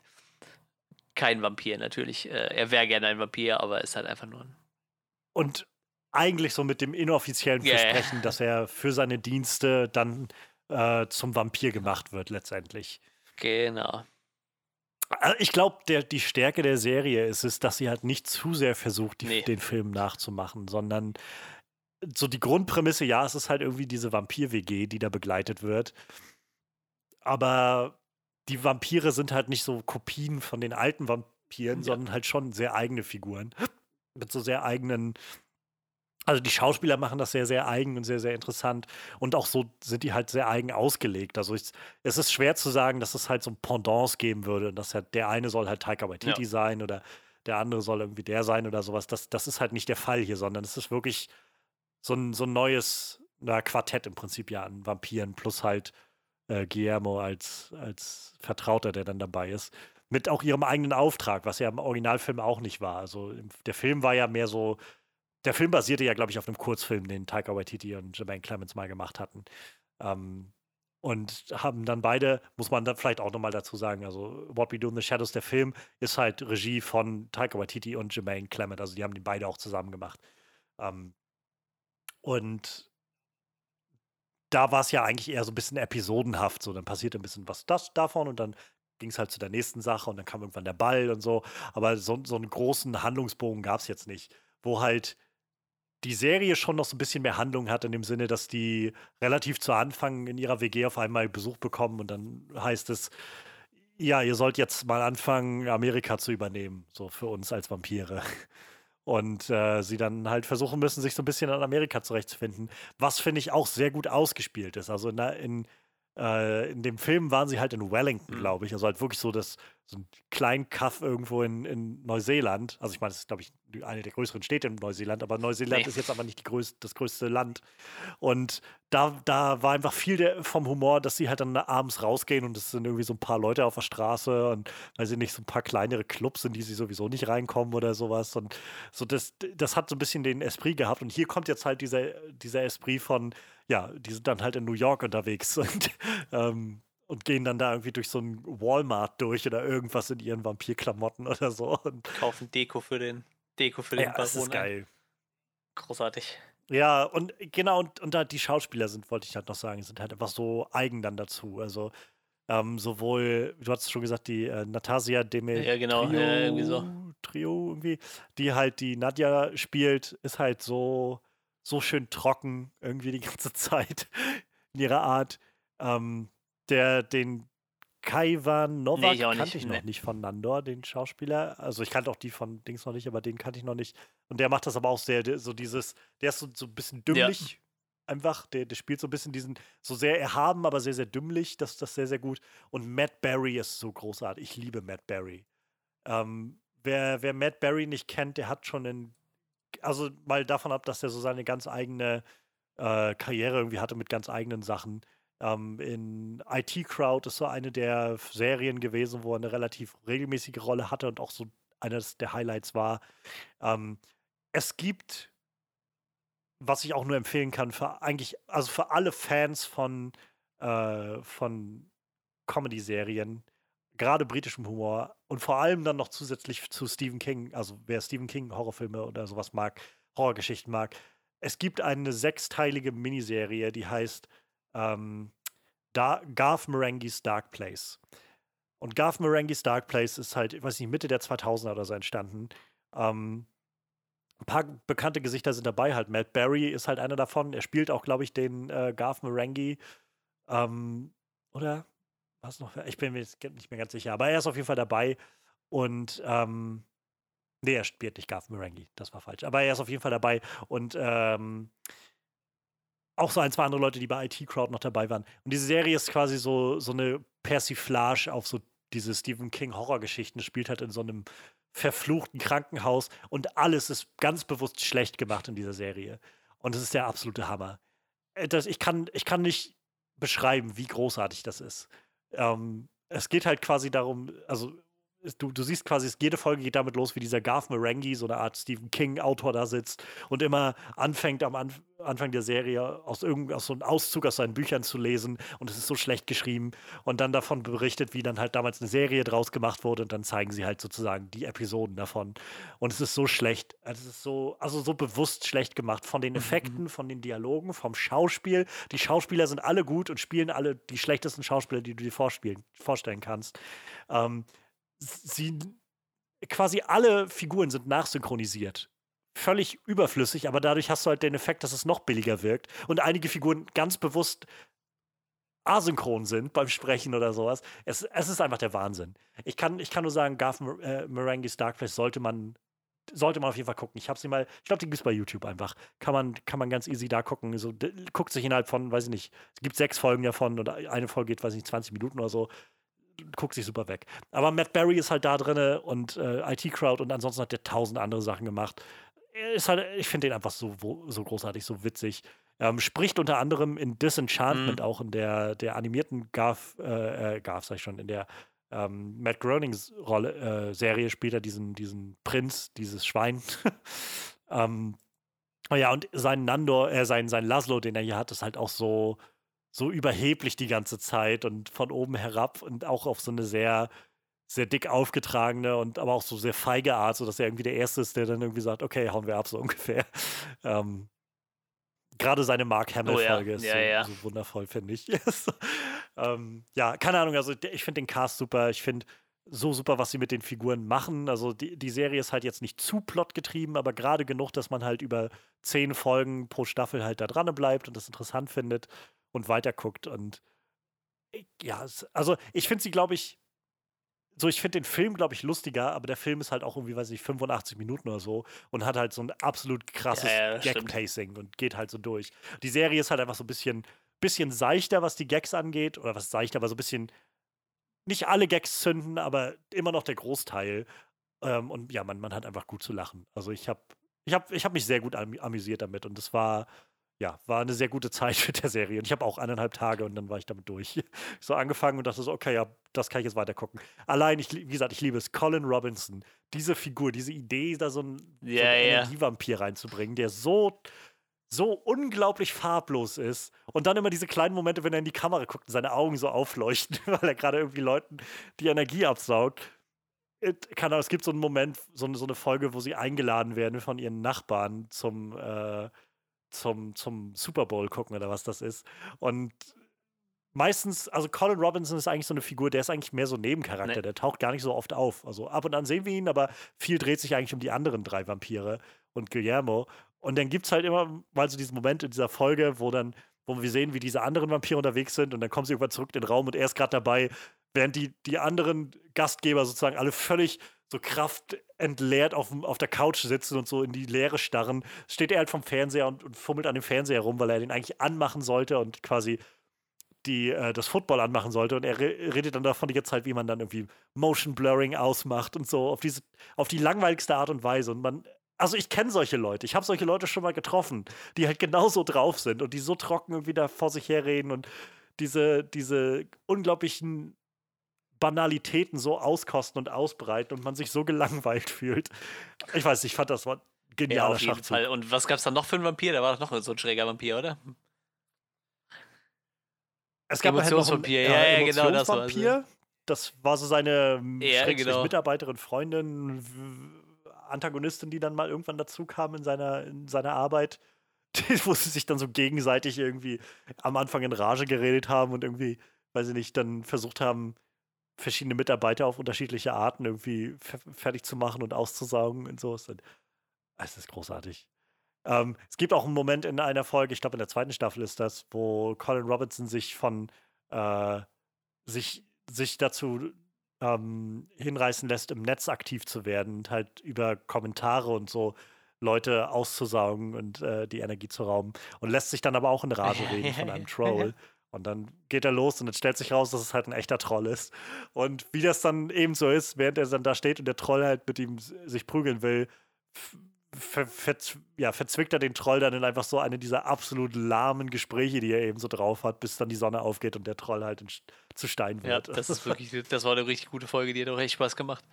Äh, und einfach, ich, ich hau jetzt ein paar, so ein paar Namen raus von Leuten, die halt äh, mitgespielt haben als, als Gäste. Ähm, ich hau jetzt nur die größten raus. Äh, äh Dave Bautista hat mitgespielt, äh, die komplette äh, die, die kompletten drei Vampire aus dem, aus dem äh, Originalfilm sind da. Äh, Tilda Swinton, even Rachel Wood, Danny Trejo, äh, Wesley Snipes, Craig Robinson, Mark Hamill, Haley Joel Osment, Benedict Wong.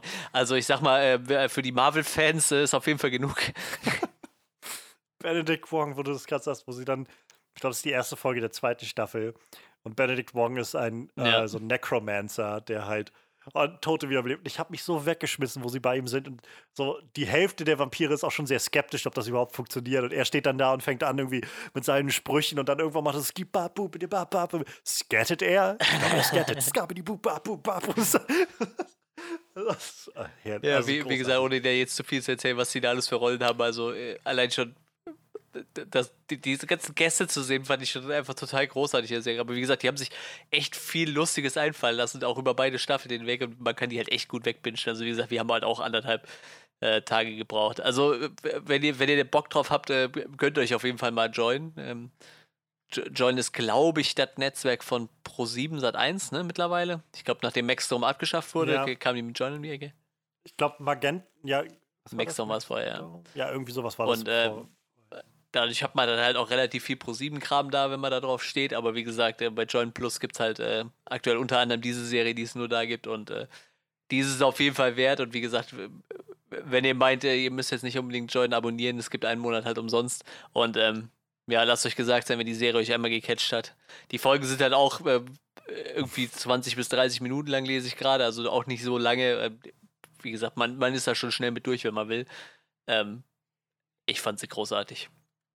Und meine Freundin fand sie auch großartig. Also es, ist immer eine richtig gute Zeit. So. Und da, da sei nochmal gesagt, weil ich vorhin schon darauf hingewiesen habe, auch hier gibt es eine Geisterfolge. und dieses Konzept von Geistern, was sie hier anwenden, ist so wieder so clever irgendwie, weil sie halt an irgendeiner Stelle dann die Frage mal in den Raum werfen, so wenn es Geister gibt, also sie haben dann irgendwie Geister im Haus und dann stellt sich halt raus, ja, das ist jemand, der halt irgendwie was mit denen zu tun hatte und scheinbar äh, noch so unfinished Business hatte, also irgendwie Dinge, die er unerledigt hatte und weshalb er als Geist wiederkommt. Und dann stellen sie sich aber die Frage, sag mal, als wir gestorben sind, hatten wir da eigentlich noch was zu tun? Und ja, dann tauchen die, ja. ihre eigenen Geister auf einmal auf. Und diese Idee dahinter ist einfach wieder so, ja, geil. einfach geil. Auch oh, eine Sache, die ich noch sagen will, ich will gar nicht zu viel vorwegnehmen, aber äh, es gibt einen, äh, einen Plotpunkt, der kommt in beiden Staffeln einmal vor in jeweils einer Folge und es ist so geil. Ähm, wieder, Laszlo hat einen yeah. Hut. Und dieser yeah, Hut yeah, ist verflucht. und er glaubt aber nicht, dass der Hut verflucht ist. Und ich, ich habe mich so weggeschmissen bei allem, was passiert ist mit diesem Hut. Und wie sich darum ge ge gezofft wird um diesen Hut und sie ständig, vor allem alle anderen, und wie gerade Nadja irgendwie, schmeißt den Hut einfach weg, okay? So er ist. Und irgendwann immer zum Schluss dann dieses, manchmal habe ich das Gefühl, mein Hut ist wirklich verflucht oder so. Das ist großartig. Es ist so großartig. Ja, das stimmt, das war eine sehr gute Folge. Wie gesagt, die Mark Hamill-Folge ist super. Also es gibt halt so ein paar Folgen, die stechen halt echt raus, aber so im Groben und Ganzen ist die Serie halt echt gut guckbar. Da sind halt keine Folgen bei, wo man jetzt sagen müsste, okay, die, die war jetzt vielleicht nicht so der Brüller. Also wirklich, die 20 Folgen waren super gut geschrieben. Äh, eine dritte äh, Season ist angedacht, ist auf jeden Fall bestellt. Äh, wie gesagt, gönnt euch das. Äh, zur Not, wie gesagt, Join einen Monat umsonst. Und wenn ihr Join eh schon habt und die Serie noch nicht auf dem Zettel habt, guckt euch die an. Und wenn ihr den Film nicht gesehen habt, guckt euch den auch an. Der ist ein bisschen schwieriger zu bekommen. Den kann man, glaube ich, bei Amazon zur Not äh, gegen Geld mieten. Ich weiß nicht, ob der sonst irgendwo umsonst ist gerade. Ähm, sonst gibt es den aber auch auf DVD und Blu-ray. Also, ähm, wie gesagt, auch für, für, Leute, die so die neueren Sachen von Taika Waititi kennen, guckt euch ruhig mal an, wo der Kerl seine Wurzeln hat. So, das ist schon, das ist schon echt gut. Also bevor er mit Thor angefangen hat, hat er ein mhm. paar lustige Sachen rausgehauen. Also What We Do in the Shadows ist äh, auch ein großartiger Film. Also auf jeden Fall eine Empfehlung von uns beiden, glaube ich. Ich kann halt, also ich kann eigentlich alle Sachen von Taika Waititi sehr ans Herz legen. So, ich glaube, ähm, What We Do in the Shadows ist halt so sein, wie gesagt, sein witzigstes Werk, weil es halt einfach reine Comedy ist. So die, die anderen Sachen sind alle so ein bisschen Comedy mit so dramatischen Einschüben in, in unterschiedlicher Gewichtung. Ähm, aber auch die sind irgendwie witzig. Also ähm, Hunt for the Wilder People, das war der Film, den er nach What We Do in the Shadows gemacht hat. Sehr, sehr witziger Film. Halt ein bisschen mehr Herz und so ein bisschen, kleines bisschen mehr Drama, aber auch sehr, sehr witzig gemacht. Ich meine, Thor Ragnarök ja, ja, haben wir im Podcast, glaube ich, sogar besprochen. Der, also auch einer der witzigsten. Ja, vor allem nachdem der zweite Tor halt, ähm, also mich überhaupt nicht mehr vom Hocker gehauen hat, so war, war der super. Ja, ja, fast keinen, ne? war so. Überhaupt, also Tor war, glaube ich, nach Age of Ultron, Tor 2, so relativ am Ende irgendwie ja. hatten viele Leute das Gefühl, dass diese Figur irgendwie un uninteressant ist und er hat halt echt was Interessantes draus gemacht. Und ich kann kaum darauf warten, ja, ja, was er Fall. mit Thor Love and Thunder macht. Wo er, ich glaube, er hatte das Skript irgendwie vor fast äh, vor ein paar Monaten hat er ein Update gegeben meint, das Skript ist gut in Arbeit und wenn es so weitergeht, wie es jetzt ist, meint er sowas, dann wird äh, Tor 3 wirken wie der, der langweiligste Film überhaupt. So, dann ist, weil dann machen wir mit Tor 4 jetzt wirklich den abgedrehten Kram. So. Ähm, und auch Jojo Rabbit, also Jojo Rabbit ist meine, einer meiner Lieblingsfilme, meiner Meinung nach auch sein bester Film, so insgesamt bisher. Der ist halt noch ein gutes Stück dramatischer auch, aber trotzdem so witzig an vielen Stellen. Also man kann sich auch da sehr, sehr gut unterhalten, aber es passiert auch eben viel fürs Herz. ja. Ja, What We Do in the Shadows lohnt sich auf jeden Fall mal reinzugucken. Sowohl Film als auch Serie Join Plus. Ich habe noch eine kleine lustige Sache, da kann ich auch gar nicht so viel zu sagen. Das können wir relativ schnell abhaken, aber es lohnt sich trotzdem erwähnt zu werden. Ähm, und zwar ist es eine Sketch-Comedy, die jetzt gerade bei Netflix gelandet ist. Also zum Zeit der Aufnahme heute ähm, ist die da online gegangen. Und ich habe es auch nur mitbekommen, tatsächlich durch äh, einen Podcast, den ich höre, den Weekly Planet Podcast. Die sind nämlich ähm, Australier.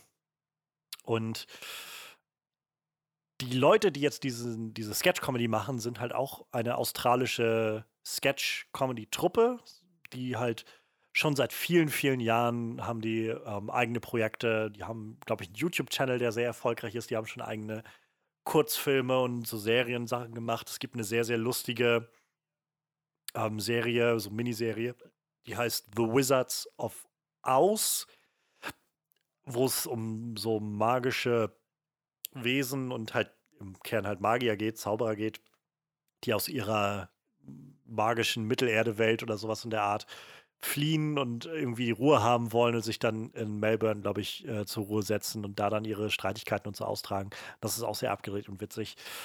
Und äh, ja, auf jeden Fall dadurch, dass diese Comedy-Truppe australisch ist, ähm, waren sie jetzt auch zu Gast in dem, in dem Podcast The Weekly Planet und da hatten sie ein bisschen drüber geredet, da die die auch kennen und äh, hatten sowieso schon immer mal von dieser Sketch-Comedy-Truppe geredet und dann dachte ich mir, nehme ich jetzt mal die Gelegenheit wahr, wenn jetzt deren Comedy-Special kommt zu Netflix, dann können sie auch mal vielleicht ein, zwei Klicks bekommen, so ungefähr. Und ja, ich habe jetzt reingeguckt und zwar heißt das Ganze Auntie Donna's Big Old House of Fun. Ähm, Auntie Donna ist quasi diese Sketch-Comedy-Truppe, so nennen die sich. Ähm, ich weiß gar nicht, wie viele Leute dahinter stehen. Also äh, zu sehen in der, äh, in der Serie sind vor allem drei Schauspieler, die irgendwie das Ganze machen und den Großteil davon füllen. Ich glaube aber, es sind noch ein paar mehr Writer auch daran be beteiligt. Ich glaube, es sind fünf oder sechs Leute dürften das sein, die halt einfach zu Auntie Donna gehören.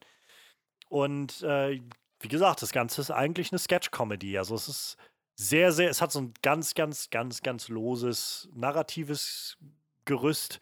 Es geht halt um diese drei Leute, die sich quasi so ein bisschen selbst spielen und die äh, zusammenleben in, in, in, einem Haus, also in, in so eine WG haben, mehr oder weniger.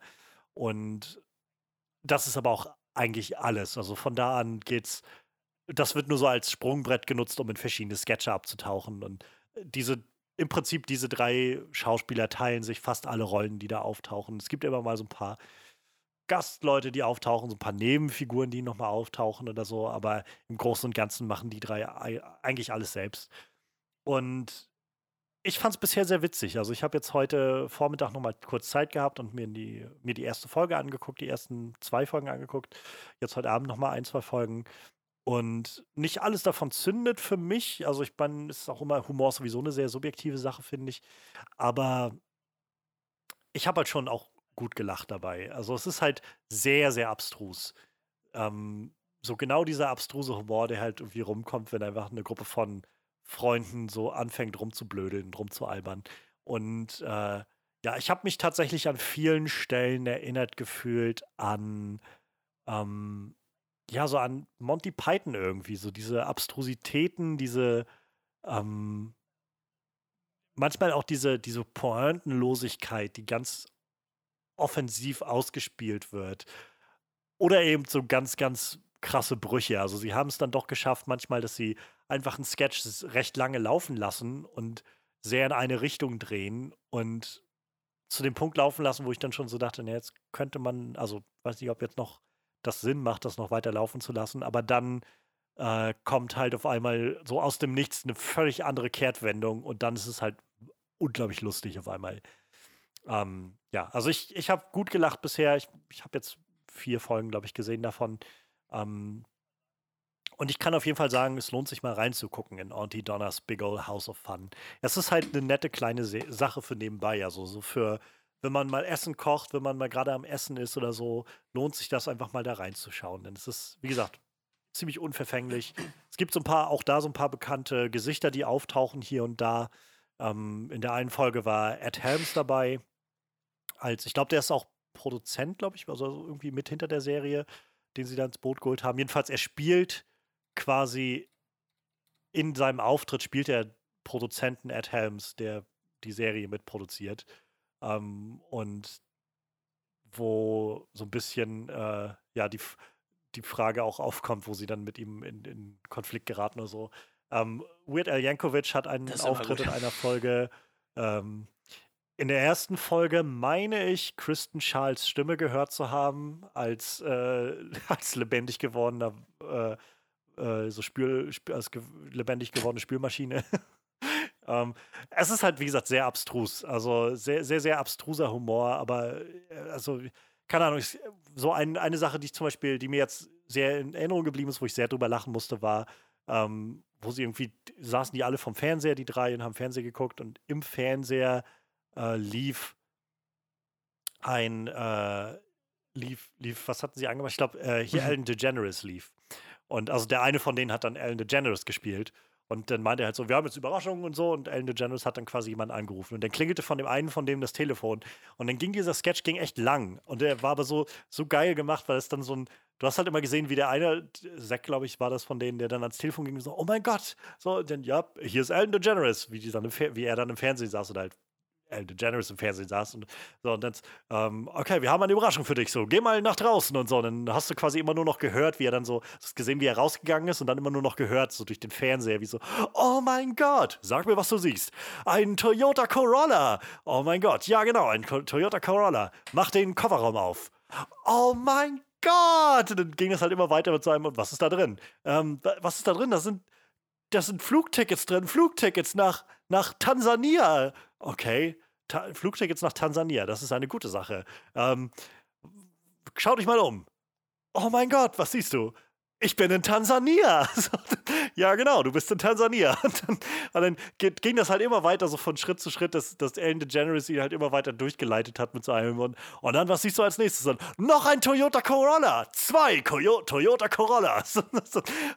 Irgendwann kommt dann dieser Moment, wo dann, ähm, was war das irgendwie, wo dann, was, was findest du in diesem Toyota Corolla? Ein, ein Gutschein für, äh, ich weiß gar nicht, was das war, irgend, irgend so ein, so ein äh, Laden, irgendwas in der Nähe, dann, okay, mach dich auf den Weg dahin, sondern ich bin angekommen und äh, was, was jetzt?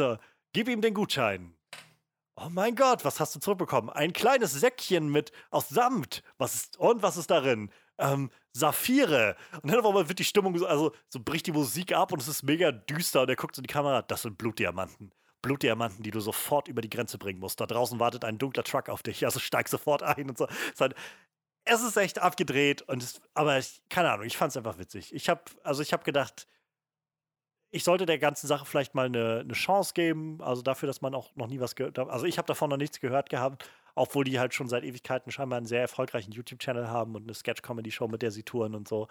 Ähm, aber ich habe mir bisher noch nie die Zeit genommen und dachte mir, das ist vielleicht eine gute Gelegenheit, da mal das anzugucken, gerade wenn die halt viel Arbeit, viele Jahre da reingesteckt haben und jetzt einen Deal bei Netflix bekommen haben, ist es vielleicht auch ganz nett, wenn die mal so, wenn die wenigstens ein paar Leute reingucken.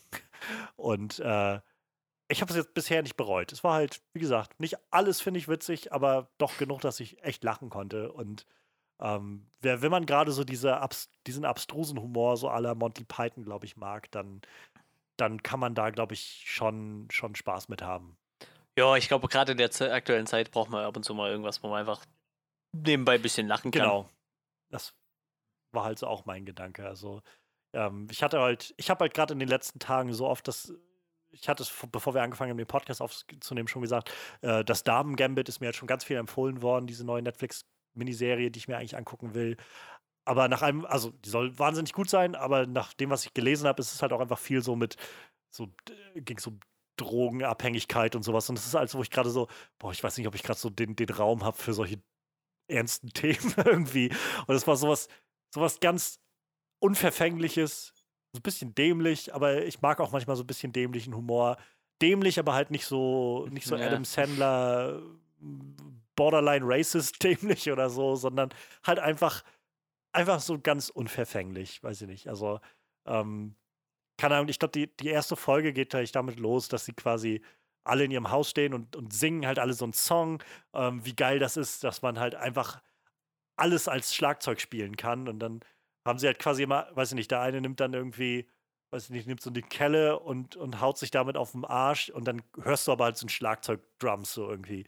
Haben sie überall diese Schlagzeug-Sounds reingemacht und singen dann davon, wie geil das ist, das alles ist Schlagzeug. Und irgendwann nimmt einer von denen so, sogar dieser Topf ist ein Schlagzeug und haut da drauf und dann kommt kein Geräusch. Und wo man bricht halt alles ab und alle gucken sich um und dann schauen sie den einen von dem an, du, du hast uns gesagt, alles könnte ein Schlagzeug sein. So, und dann, nein, irgendwas muss mit diesem Topf nicht stimmen oder so. Und dann, verdammt nochmal, ich habe euch gar nichts versprochen. Du hast uns gesagt. Und dann, Moment, Leute, ding, ding, ich hab's. Ah, doch, es geht jetzt. Ding, ding, der Topf geht doch. Es, es, wie gesagt, es ist einfach, es ist einfach abgedreht. Es lohnt sich mal reinzugucken. Ähm, ja. Auntie Donna's Big Old House jo, of Fun. Vielleicht werde ich auch die Tage mal reingucken. Bei Netflix kann ich nur, kann ich nur empfehlen, da mal einen Blick reinzuwerfen. Ja, so viel dazu. Ähm, kommen wir jetzt noch zum, zum Hauptmenü, was wir, glaube ich, vor heute Nennt man haben. das so, ja, Hauptmenü. Ähm, ja, ähm, wir haben ja, wir haben schon vor einem halben, drei, ach, schon fast ein Jahr her muss das ja sein, oder? Ich glaube, Anfang des Jahres Ja. habe ich Doom Patrol geguckt. Das müsste jetzt ein Dreivierteljahr müsste es ungefähr her sein. Ähm, haben wir schon eine Recap aufgenommen gehabt zur ersten Staffel von Doom Patrol. Ähm, der Dis äh, Disney, sag schon, der DC-Serie. Und äh, waren damals sehr geflasht. Also ich äh, kann mich erinnern, wir haben sehr lange drüber geredet, wir haben irgendwie sehr ausführlich über vieles davon gesprochen und über die Abgedrehtheiten und auch gerade über die Emotionalitäten, die auf einmal mit, mit der Serie einhergingen. Und ähm, die- zweite Staffel ist jetzt rausgekommen dieses Jahr und vor auch gar nicht allzu langer Zeit jetzt bei äh, Amazon wieder gelandet. Und seitdem hatten wir die so ein bisschen, glaube ich, vor uns hergeschoben. Manuel hatte sie, glaube ich, schon Ja. vor ein paar Wochen gesehen. Ich hatte sie jetzt, also ein bisschen später gesehen, aber ich auch, bin auch vor zwei Wochen oder so durch gewesen mit der Serie. Und ähm, ja, wir hatten auf jeden Fall Lust und, und äh, Antrieb, wieder drüber zu reden, über die verrückten Sachen, die da so passiert sind. Ähm, denn ja, verrückt ist es auf jeden Fall wieder sehr gewesen. Ähm, ich meine, als wir die erste Staffel durch hatten, waren wir beide, glaube ich, so ein bisschen zu dem Schluss gekommen, dass das so wahrscheinlich mit eins der erstaunlicherweise ja. besten DC-Projekte ist. Ja. Auf jeden Fall der letzten Jahre. So, wenn nicht aber generell. Also für mich auf jeden Fall, glaube ich, generell. Ja, das äh, würde ich so unterschreiben, ja. Ich glaube, allein schon Ja. anhand dieser äh, die. sehr, sehr äh, abgefahrenen, aber wirklich auch gut durchdachten Charaktere da irgendwie. Ähm, ich gebe da mal gerne den Credit an, an, an, an, an. Verdammt, jetzt weiß ich nicht mehr, wie der Comic-Autor heißt. Scheiße. Ich finde das gleich raus. Mach du mal weiter, ich suche raus, wie der Comic-Autor heißt. ähm, ja. Wa- wa- Was soll ich sagen? Also, wir haben die erste Staffel vor allem damit verbracht, da ging es äh, um ähm, Mr. Nobody als großen Widersacher, gespielt von Alan Tudyk. Und ähm, vor allem halt darum, wie diese, diese verrückte Truppe der, ähm, der Doom Patrol sich gefunden hat, von ja, von, von äh, Elastic Girl, glaube ich, wie sie sich dann, äh, Plastic Girl, glaube ich, wird sie in den Comics später genannt, über, ähm, na, äh, Cyborg bis hin zu Robot Man und allem dazwischen. Und wie sie dann zum Schluss irgendwann alle sich zusammenschließen, um das Böse zu besiegen. Und natürlich nicht zu vergessen, wahrscheinlich eine der coolsten Figuren, die wir irgendwie. Also ich finde es einfach so toll, dass es diese Ja. Figur gibt, Danny the Street. Ähm, ich bin einfach, keine Ahnung, ich bin, ich, ich freue mich irgendwie jedes Mal, wenn Danny auftaucht und ich freue mich, dass es das gibt. Dass es Danny the Street gibt. In, Ja, da, da, da kann ich jetzt nochmal Leinwand reingrätschen. Also ich, äh, Grant Morrison war der Autor, den ich meinte. Ähm, Grant Morrison hat irgendwann, also ist nicht der Erfinder der, ähm, der, der Doom Patrol, aber er hat so Ende der 80er die Doom Patrol irgendwann übernommen. Und äh, von ihm ist unter anderem Danny the Street und äh, Crazy Jane, also zwei wahrscheinlich der interessantesten Charaktere, die es in dieser Serie gibt. Und er ist so, Ja. glaube ich, der, der die Doom Patrol dann relativ bekannt gemacht hat. Ja, genau. so ein bisschen neu gedeutet hat. Ne? Also ich glaube, das ist so ein bisschen wie mit Ja, äh, Neil genau. Gaiman und Sandman. So, es gab Sandman ja auch schon vorher, aber als Neil Gaiman das Ganze übernommen hat, hat er halt was sehr, sehr anderes und Eigenes draus gemacht. Genau, genau, so, so in etwa. Also, wie gesagt, äh, ich glaube, dass wir diese Doom Patrol so gekriegt haben, wie, wie wir sie gekriegt haben, liegt halt äh, zu großen Teilen bei, bei äh, Grant Morrison, der auch ziemlich viel anderen abgefahrenen Shit geschrieben hat. Aber wohl, gerade wo du dann Danny the Street Ja. erwähnt hast, da dachte ich, ja, muss ich jetzt nochmal reingrätschen, weil das ist auch so seine Erfindung. Und halt Jane und äh, gerade in der ersten Staffel fand ich Jane halt einen großartigen Charakter. So. Ja. Wie gesagt, gerade das war ja so eine Sache, die uns sehr beeindruckt hat in der ersten Staffel, dass sie es halt geschafft haben, nicht nur alles verrückt zu machen, sondern eben auch ein sehr, sehr krasses Herz mit reinzubringen in eigentlich alle diese Figuren, sodass man doch immer auch mit empfinden konnte, egal wie abgedreht es wurde.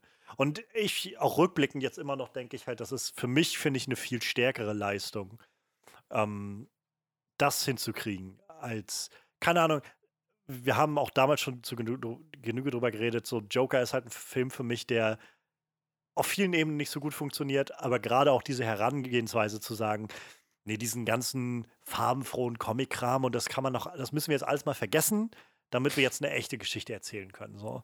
Und äh, das kann okay sein und ich meine, es gibt genug Leute, die das mögen. Der jo Joker-Film ist nicht umsonst so erfolgreich gewesen. Aber ich persönlich habe das Gefühl, für mich ist es deutlich spannender und interessanter, wenn man das trotzdem hinkriegt. Oder was ist trotzdem, aber wenn man, wenn man das nutzt und, und sagen kann, keine Ahnung, ja, natürlich kann alles völlig abgedreht sein, völlig durchgedreht sein.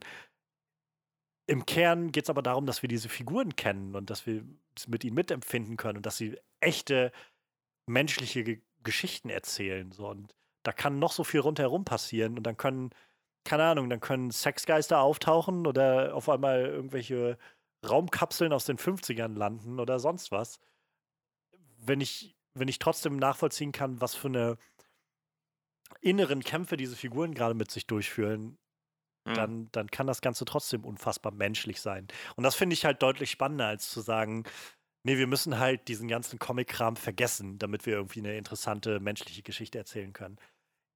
Wir kommen nachher sicherlich nochmal drauf, ähm, so, mal gucken, wie wir jetzt hier vorgehen werden. Wir können ja mal so kurz irgendwie Folge für Folge oder so gleich mal gucken, aber ähm, gibt, ne, es gibt so eine, einen Satz in einer der Folgen, der sich mir total eingebrannt hat aus dieser zweiten Staffel, ähm, wo ich das Gefühl habe, das ist so eine der, weiß ich nicht, der menschlichsten Momente irgendwie, die ich mir vorstellen kann. Ausgerechnet, sag ich mal, in dieser Serie, die so durchgedreht ist, aber das weiß sie halt, glaube ich, auch sehr gut selbst, die Serie, dass sie halt das genau dafür steht. So diese völligen Abgedrehtheiten und trotzdem es ernst meinen, so im Kern.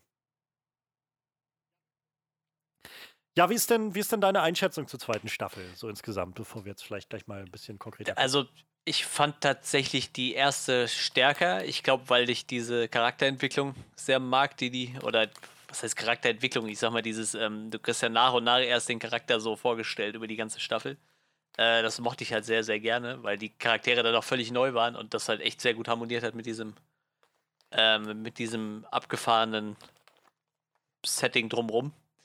Ähm, aber ich mochte die zweite Staffel tatsächlich auch sehr gerne. Also ich habe, ich, ich, mag die beiden, gut, die, die, ähm, das mit dem Ende ist halt ein bisschen blöd gelaufen. Ne?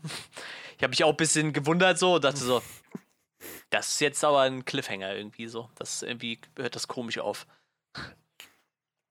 Also vom Cliffhanger, es, es fühlte sich nicht nee, mal an wie nee, so ein nee. geplanter Cliffhanger, sondern einfach so wie, wir haben jetzt halt was ja, abgeschnitten und, und genau das war's genau. Halt also man kann das ja kurz äh, vorwegnehmen. Also zehn Episoden waren geplant und wegen, wegen Corona hat man halt nach der neunten aufgehört, weil es ging halt nicht mehr. Und da hat man sich halt gedacht, ja, dann hauen wir jetzt halt einfach neun Folgen von zehn raus und nicht mal so irgendwie, dass du sagst, okay, wir kürzen einfach die Serie auf neun Folgen, sondern einfach, nein, das hört halt nach einer Folge auf, wo eigentlich noch eine dran geplant war, so. Und das ist halt, also wir haben halt lauter gesessen, das, das ist komisch. Und ich habe tatsächlich auch jetzt erst gelesen, dass es zehn Folgen gewesen sein soll. Und das erklärt halt auch, warum diese Serie so, so total merkwürdig aufhört. Irgendwie. Naja. Ja, das. Als die durch war, dachte ich halt so, das, das war's jetzt. Das ist aber seltsam. Dann habe ich gegoogelt und dann war das so ein, ja, ja, ja, okay, sie hatten zehn Folgen geplant und dann saß ich hier in meinem, in meinem Zimmer und bin auf die Knie gefallen, so Corona, nein! Ja, so, so eine Kacke, echt. Äh, wie gesagt, eh schon eine, eine, kürzere Staffel. Die erste hatte 15 Folgen, die, die sollte nur 10 haben und dann wird jetzt noch eine geklaut. Ja, äh, das ist halt Rückblick betrachtet. Andererseits habe ich mir direkt gedacht, ja, das ist ja cool, so wie das endet, muss da ja noch eine dritte Staffel kommen, weil das ist ja irgendwie so vollkommen Open End jetzt. Aber ähm, ja, war dann halt blöd gelaufen, ne? Irgendwie. Aber sonst, ja, ich mochte die Staffel auch sehr gerne. Wie gesagt, mir fehlt ein bisschen dieses, äh, ich meine, die Charaktere haben ja jetzt so ihre Vorgeschichte gekriegt, so da, da wird dann nicht mehr so viel reingebuttert wie in der ersten Staffel. Das fehlt ein bisschen, aber ähm, ich mag die Staffel trotzdem sehr gerne und auch wenn ich Dorothy irgendwie nicht so mag, die mit der werde ich nicht warm, muss ich sagen. Also ich glaube, für mich ist das das Problem ist, ist schon sehr krass gesagt. Also ich mag die Staffel auch sehr gerne. Ich finde auch die erste Staffel ist besser also die erste ja. Staffel habe ich halt wirklich geliebt, glaube ich. Und die zweite Staffel finde ich jetzt einfach wirklich, also gut, sehr gut. So.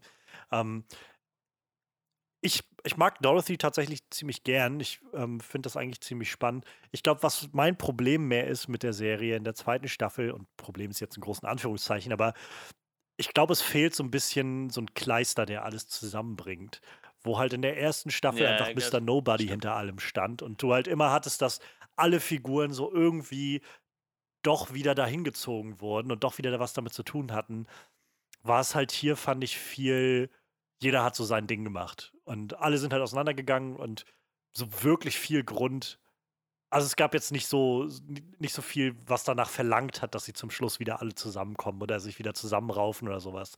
So, es ist halt einfach mehr oder weniger so ein bisschen, so sie haben es dann gemacht, weil es halt auch irgendwie das Erwartete war von ihnen und dass sie das auch irgendwie tun wollten und das Richtige tun wollten.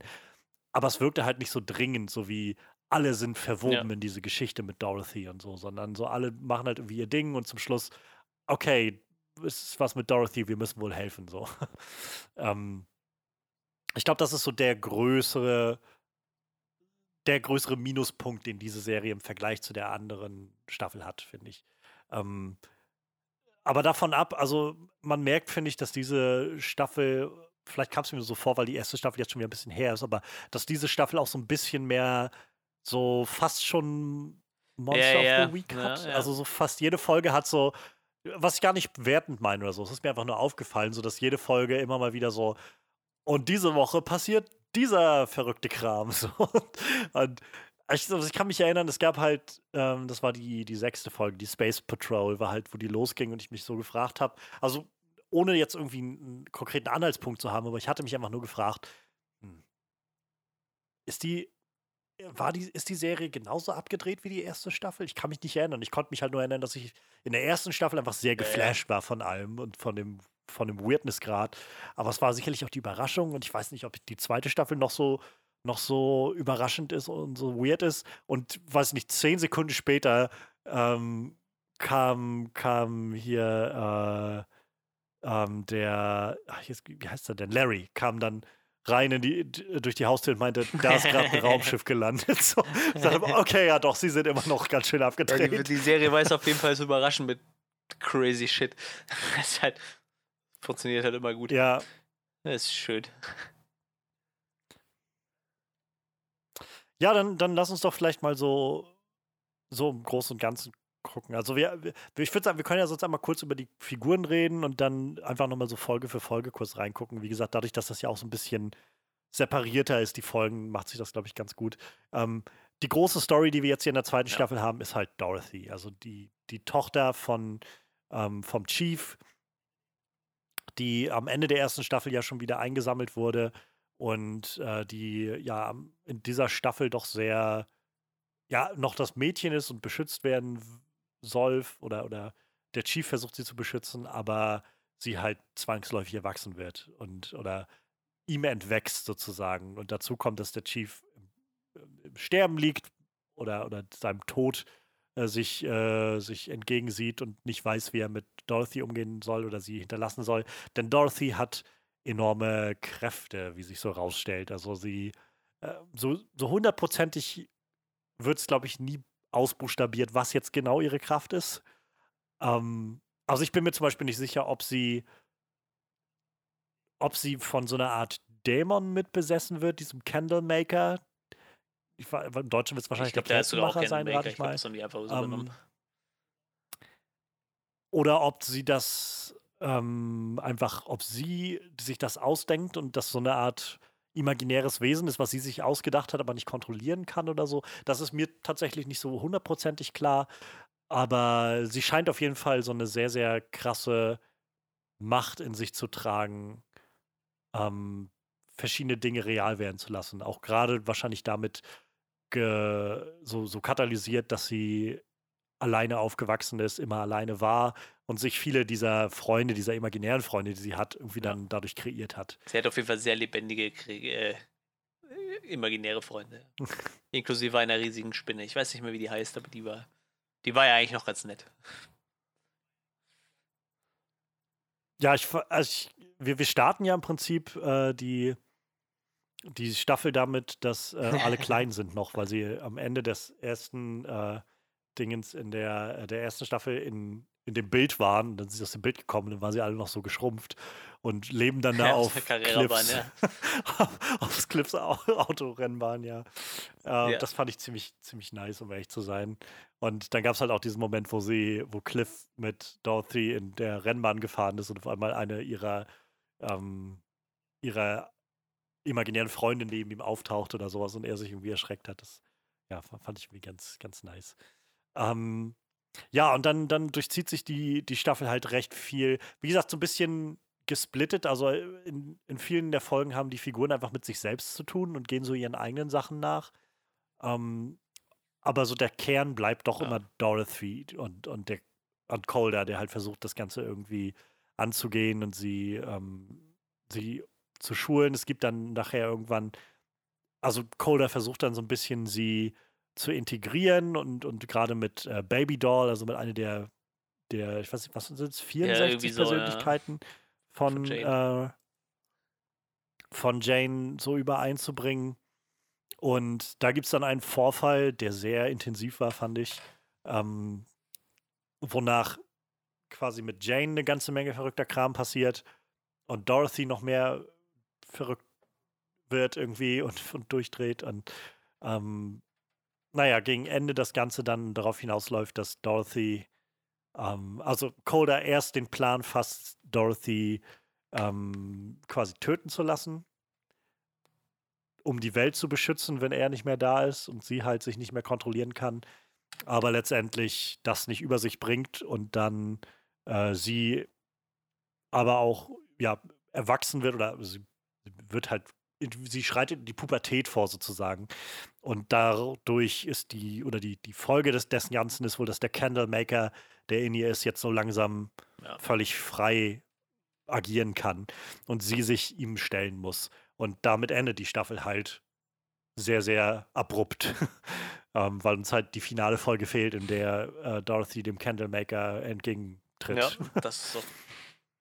Das, äh, wie gesagt, es wirkt halt sehr wie ähm, ja, da kommt auf jeden Fall eine dritte Staffel, aber wenn man jetzt weiß, dass es halt einfach noch eigentlich noch eine Folge gegeben hätte, hätte die Staffel wahrscheinlich auch eher ein anständiges äh, Ende gehabt. So, so wirkt es halt ziemlich kacke. Ja, es, ja, also es halt, passt halt nicht, ne? Ja. Bisschen, also es ist halt sehr ab, ist halt ja, was sehr, sehr, sehr, sehr abrupt so.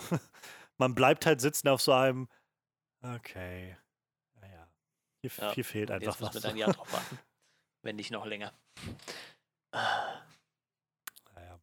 Zum Glück gibt es andere, äh, anderes Programm für zwischendurch. Ähm, ja, also du hattest jetzt schon angerissen, du fandest die Dorothy-Geschichte. Nee, das würde ich so, nicht mal sagen. So ich fand zum Beispiel ihre, ihre, ihre ganzen imaginären Freunde halt immer recht witzig, vor allem die Spinne, die dann, wo dann ab und zu so ein Bein aus der Wand kam oder so, wenn es halt gerade gepasst hat. Ähm, ich bin mit dem Charakter selber noch nicht so warm geworden. Ich fand die halt äh, ich, ich mag so nervige kleine Kinder nicht so und die war halt stellenweise schon relativ nervig, weil sie halt gerade pubertiert. Ich meine, das war wahrscheinlich gewollt so, ne? Aber ich finde sowas immer furchtbar anstrengend. Äh, vielleicht ist das auch der Grund, warum ich selber keine Kinder haben möchte, weil genau diese Phase wahrscheinlich die schlimmste wird. und äh, ja, keine Ahnung. Also, wie gesagt, also so als, als Plot-Aufhänger funktioniert das ganz gut, aber ich, ich mochte halt einfach den Charakter, da bin ich nicht so mit warm geworden. Also ich finde die halt ein bisschen anstrengend. Aber ich fand die Idee mit, mit ihren äh, imaginären Freunden, die lebendig werden und, und, was dann halt noch nachher dazu führt, dass imaginäre Freunde von anderen Leuten lebendig werden und so. Fand, fand so wie Jesus. fand ich halt super. Ja. Oder diese zusammengeklebte Traumfrau von, von, von Rita. Fand, fand ich halt total super. Äh, wie gesagt, äh, dafür war es halt gut. Und ich mochte auch diese Folge, wo sie mit, mit, mit Danny viel interagiert hat irgendwie. Oder das waren ja, glaube ich, zwei Folgen dann und wo halt auch die, die ganzen äh, Leute, mhm. die auf Danny gewohnt haben, dann da zum Party machen kommen. So die Folge fand ich halt ganz gut, aber wie gesagt, sie als Charakter fand ich halt meistens eher äh, anstrengend. Also ich muss sagen, ich, äh, sie haben es doch geschafft, sehr viel Empathie bei mir auszulösen für sie und, und mich mitfühlen zu lassen. Also ich meine, die Serie oder die zweite Staffel beginnt ja im Prinzip schon damit, dass sie da in einem Käfig sitzt und äh, wie so ein wie so ein also sie dann den, den Candlemaker hoch, rausholen soll, wie, ja. um den fortzuführen und sie halt wie so ein Tier da präsentiert wird und so. Und das, das allein hat mich irgendwie schon ziemlich so, oh, oh mein Gott, also sie haben es geschafft, in so wenigen Sekunden irgendwie so viel, so viel da irgendwie für mich anzusprechen irgendwie und mich damit reinzuziehen. Und sie hat halt natürlich so dieses, diese kindliche Naivität, die in vielen drin steckt, die, was sie tut, weshalb das manchmal so ein bisschen frustrierend sein kann. Das kann ich schon nachvollziehen. Aber auf der anderen Seite finde ich, hat die Staffel das eigentlich sehr gut geschafft, für mich zu zeigen, dass sie eben eine, eine scheiß Kindheit hat, jo. die irgendwie 100 Jahre gedauert hat oder so. Also, dass sie entweder weggesperrt war oder dann in, in äh, Danny irgendwie versetzt wurde, sie irgendwie ihren Vater immer noch sehr, sehr huldigt und auf so ein Podest stellt, obwohl ihr Vater eigentlich ein ziemlicher ja. Scheißkerl ist, wenn man mal ehrlich ist. Also in der Art und Weise, wie er mit ihr umgeht. Er, natürlich, also der Chief Coder versucht halt auch irgendwie nur sein Bestes, so und, und irgendwie, dass er ein Schweinehund ja, ja. ist, haben wir in der ersten Staffel schon gelernt. Darum dreht sich ja auch ganz viel in der Staffel, vor allem in seiner Beziehung zu Cliff, ähm, dass diese Konsequenzen irgendwie noch, noch im Raum stehen von dem, was Colder getan hat. Ähm, aber an der Stelle, also Colder scheint jetzt in einem Punkt in seinem Leben zu sein, in dem er versucht, irgendwie Wiedergutmachung zu leisten in irgendeinem Rahmen. Aber es wird halt auch irgendwie klar, dass das eben nicht immer funktioniert. Also, dass du, dass deine Ambitionen manchmal auch einfach nichts wert sind. So, das bringt dir dann, du kannst einfach nicht Dinge wieder gut machen, die du manchmal getan hast. So. Und ähm, einfach, weil es dir dann leid tut, das, das reicht dann manchmal einfach nicht. Und so fühlt sich das für mich bei Colder an. Also man kriegt dann mit so, er, er will sich halt um seine Tochter jetzt kümmern und äh, das Ganze irgendwie seine Zeit nutzen, die er da noch hat. Ähm, aber gleichzeitig ist halt schwer, dann dem beizukommen, was er alles schon gemacht hat und was er, ähm, was er irgendwie ja. kaputt gemacht hat, habe ich so das Gefühl. Und umso mehr tut es mir halt immer leid für Dorothy. Also ich habe halt schon während des Guckens immer wieder gedacht, so, oh Mann, die arme Dorothy. Und ähm, es wird ja auch dann irgendwann recht schnell klar, dass sie eben schon mehr Ambitionen auch hat und Colder sie dann eher noch, noch äh, also sie gar nicht so wahrnimmt als ein wachsendes Mädchen, so dass auf einmal Interesse an Partys oder sowas hat und das faszinierend findet, was da so abgeht und so. Ähm, und später dann sowieso, also ist ja dann irgendwie, sie kriegt halt ihre Regel das erste Mal und ähm, er redet halt, also ich finde es ganz starke Szene, glaube ich, in der letzten Folge ist das, oder vorletzte Folge, ähm, wo sie halt quasi, wo gezeigt wird, wie sie einkaufen geht da und, und soll sich halt was kaufen und kriegt dann ihre Regel und wird da, kommt dann mit der Kassiererin da ins Gespräch und die gibt ihr dann halt äh, eine Binde, glaube ich. Und ähm, dann kommt sie raus und ihr Vater ist halt noch so voll irgendwie. Und jetzt gehen wir uns Eis holen und irgendwie so, so ganz und, und dann kriegst du Zuckerwatte und wir gehen auf den Rummel und so. Ist halt so ganz klar irgendwie, dass, dass in seinem Kopf sie halt einfach immer noch ein, weiß ich nicht, fast ein Sechsjähriges Ja, was Mädchen ja auch äh, nach wie vielen Jahren, ich weiß und, ja nicht, die ist ja, ja auch schon ewig alt, ne? Äh, die altert ja auch gefühlt nicht, ja, äh, ja. wahrscheinlich auch ein bisschen schwierig ist, ne? Also ich, ist ja nicht so wie, ja. äh, ich meine, man guckt ja kleinen Kindern zu, wie die wachsen mehr oder weniger, ne? Gerade in so einem jungen Alter irgendwie, die werden ja gefühlt jeden, jede Woche irgendwie zwei Zentimeter größer und äh, gut, aber wenn du jetzt so 50, 60 Jahre für brauchst, ne? Wird das wahrscheinlich ein bisschen schwierig. Ja. Auch für ihn zu begreifen, ne? Ja, total. Ja, ja. Und er war ja auch immer nicht da über diese ganzen Jahre. Also es war ja letztendlich, er hat sie ja kaum gesehen im Kern. Was das Ganze so tragisch macht, finde ich, zu sehen, wie sie eben, naja, wie sie sich, wie sie eben an ihm hängt, so, weil ihr Vater jetzt hm. das erste Mal überhaupt da ist. Und äh, sie halt auf einmal das Gefühl hat, von jetzt kann ich endlich so diese, dieses Tochter-Vater-Verhältnis haben, was ich mir immer gewünscht habe. Wobei aber irgendwie sie gar nicht sieht, dass das trotzdem viel zu wenig ist, irgendwie was er. Also viel zu wenig, viel zu spät ist, habe ich so das Gefühl. Und äh, das, das, weiß ich nicht. Da, es, es macht halt, also es ist auf Charakterebene, es ist schon sinnvoll. So. Es ist halt, es gibt ihrer Figur irgendwie viel, viel Push und macht halt auch Sinn, dass sie halt immer mehr ins Zweifel kommt, auch gerade wenn dann der Candlemaker wieder in Kontakt mit ihr tritt. Und auf der anderen Seite eben so dieses, dieses Gegenstück zu haben von Colder, der irgendwie versucht, irgendwie was wieder gut zu machen und dann Cliff zu haben, der einfach ganz klar zu ihm sagt, du kannst nichts wieder gut machen. So, du, du hast einfach, du hast so viel kaputt gemacht, so viele Leben kaputt gemacht. What the fuck? So. Und da, also das, deshalb, weiß ich nicht, war ich doch irgendwie sehr involviert in, in Dorothys Geschichte und umso, ja, umso frustrierender war es dann, ja. diesen Schluss zu haben. Wie er halt dann, wie, wie sie dann halt sagt, so, ich bin jetzt bereit, so, ich weiß jetzt, was ich tun muss und äh, werde mich jetzt dem Candlemaker stellen und dann ja. ist es vorbei irgendwie. Das ist schon bitter.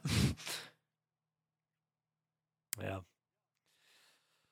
Ja, ähm, soweit irgendwie zu Dorothy und Calder. Ähm, ja, Cliff. Wollen wir mit Cliff nee, weitermachen? Machen wir mit Cliff weiter. Cliff äh, ist in dieser Staffel nochmal sehr ja. aggressiv, habe ich das Gefühl. Durchaus. Also, der ist auf Daueraggression irgendwie. Gerade auch, weil sein, sein Roboter-Suit so ein ja. bisschen anfängt zu rosten und äh, festzuhängen und so, so Malfunctions hat. Ähm, ist sehr, sehr, sehr schön, ja. wie manchmal seine Arme irgendwie einfach stecken bleiben oder sowas. Und einfach so, fuck! Wie dann da steht. Ähm, also ich meine, Cliff ist halt, also Brandon Fraser da in der Voice-Performance letztendlich ja, ähm, war da schon in der ersten Staffel ja, so, schon, ein ja. kleines Highlight, hatte ich das Gefühl. Und ähm, hier ist es halt, er versucht halt so ein bisschen, also vieles dreht sich in der Staffel erstmal darum, dass er ähm, halt einfach, wie gesagt, sehr viel Wut hat gegenüber Calder, ähm, dass, dass er ihm halt das angetan hat, dass er in diesem Roboteranzug steckt und dass er seine Tochter nie kennenlernen kann und solche, das Ganze im Prinzip. Und äh, letztendlich dreht sich die Staffel dann aber auch in die Richtung, dass er eben dann doch sagt, fickt euch doch alle, ich mache jetzt mein eigenes Ding. Und äh, reist halt aus und äh, ja. sucht halt seine Tochter letztendlich doch auf. Und was ich nicht erwartet hätte, muss ich sagen. Ich hätte gedacht, dass sie das so vielleicht einfach stehen lassen, wie es am, so dieser bisschen, ja, auch wieder sehr tragische Moment in der ersten Staffel, wo er dann einfach so, so einen kleinen Hinweis hinterlässt, dass er wahrscheinlich irgendwie ihr Vater ist oder was mit seinem Vater zu, mit ihrem Vater zu tun haben könnte oder so, aber einfach aus ihrem Leben verschwindet. Und dann ist halt hier genau das Gegenteil. Er steht auf einmal so völlig, völlig emotional und völlig unüberlegt bei ihr vor der Tür und sie, ja, ganz offensichtlich ja. weiß nicht, wie sie damit ja. umgehen soll. Ja, das war schon. Äh, ich glaube, er selber fasst es ja meist am besten zusammen, wenn er dann jedes Mal quasi, er geht hin, dreht wieder rum und sagt so, was mache ich eigentlich für Scheiße und geht dann doch wieder hin und. Ich, also, er selber beschreibt schon ungefähr, wie, wie, wie bescheuert diese Idee eigentlich ist. Und das fand ich, fand ich total gut. Ähm,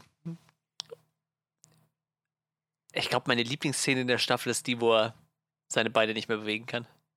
Und dann dieser Dude vorbeikommt und dann die ganze Zeit Fotos ja. mit ihm machen will, oder was war das, ne?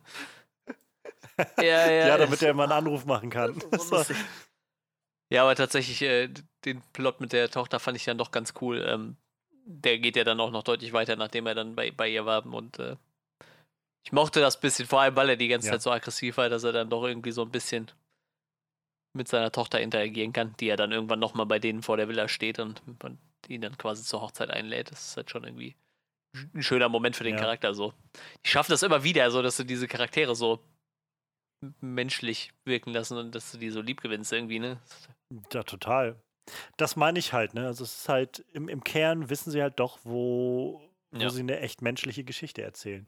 Äh, wahrscheinlich nirgendwo besser als mit, also für meine Finden, als mit Larry. Ja, ja, ja. War schon in der ersten Staffel so, als, als jemand, der so viel mit seiner ja. eigenen Identität zu kämpfen hatte. Und in der Staffel jetzt geht es halt vor allem ja viel darum, wie er ähm, versucht irgendwie mit seiner Familie wieder einen gewissen Draht aufzubauen und so ein bisschen sein, sein, sein Vermächtnis auch irgendwie aufzuarbeiten, sein, seine Vergangenheit ja. aufzuarbeiten. Das äh, ist, also es ist schon, es ist schon einfach krass, so diese Momente, wenn er dann seiner, äh, weiß ich nicht, seinem, seinem Sohn gegenübersteht, der halt, weiß ich nicht, dreimal so alt ist wie er oder dreimal so alt aussieht wie er oder so. Und selbst schon einen Sohn hat, der erwachsen ist und dann nochmal einen kleinen Sohn, also ja. einen Enkelsohn sozusagen hat.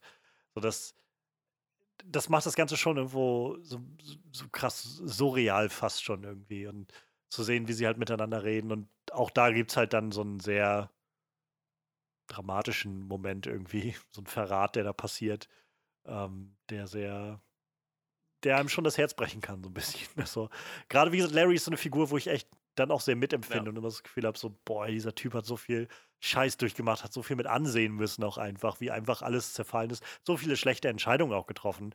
Aber im Endeffekt steht er jetzt da und, und versucht irgendwie so die Scherben wieder aufzusammeln und irgendwie das Beste draus zu machen. Und es kickt einfach immer wieder so, es kommt irgendwie wieder ja, Bumerang zurück alles. Die, die, Charaktere sind alle total stark in der Serie. Ich glaube, das macht es halt auch aus. Ne? Ich finde, der Jane war für mich so in der ersten Staffel irgendwie so der, der dominanteste Charakter. Das ist jetzt ein bisschen zurückgegangen, finde ich, in der Staffel, obwohl die auch äh, innerlich auch richtig fertig ist. Äh, hm. Ja, ja, Wir genau. lernen sie halt auch besser kennen, habe ich das Gefühl, diese Staffel. Also so ein bisschen mehr diese, wie dieser ja. Underground eigentlich funktioniert und wie die Leute da drin funktionieren und dass welche ja, ja. von denen sterben können. Also diese ganze Konfrontation, die da passiert, wenn der Candlemaker auf einmal in Jane drin ist, ja. fand ich einfach wahnsinnig das, krass. Das ist schon richtig abgefahren. Wie gesagt, ähm, ich weiß nicht, ich glaube, da ist kein Charakter, wo ich sagen würde, der, der, der wäre mir egal so, ne? Ich, ich glaube deshalb, selbst wenn die Staffel storytechnisch, ne, oder vom Plot her scheiße gewesen wäre, wenn die mir immer wieder so diese, diese Charaktere wieder so, so ans Herz legen, wäre mir das wahrscheinlich schon fast egal, so, ne? Das, das ist halt echt krass. Also, das ja. haben die auf jeden Fall geschafft, mit der, mit der, auch mit jetzt der Staffel wieder. Ich fand, nee, das Rita stimmt. hatte das nicht stimmt. allzu viel Interessantes zu tun, diese Staffel. Es war so ein bisschen.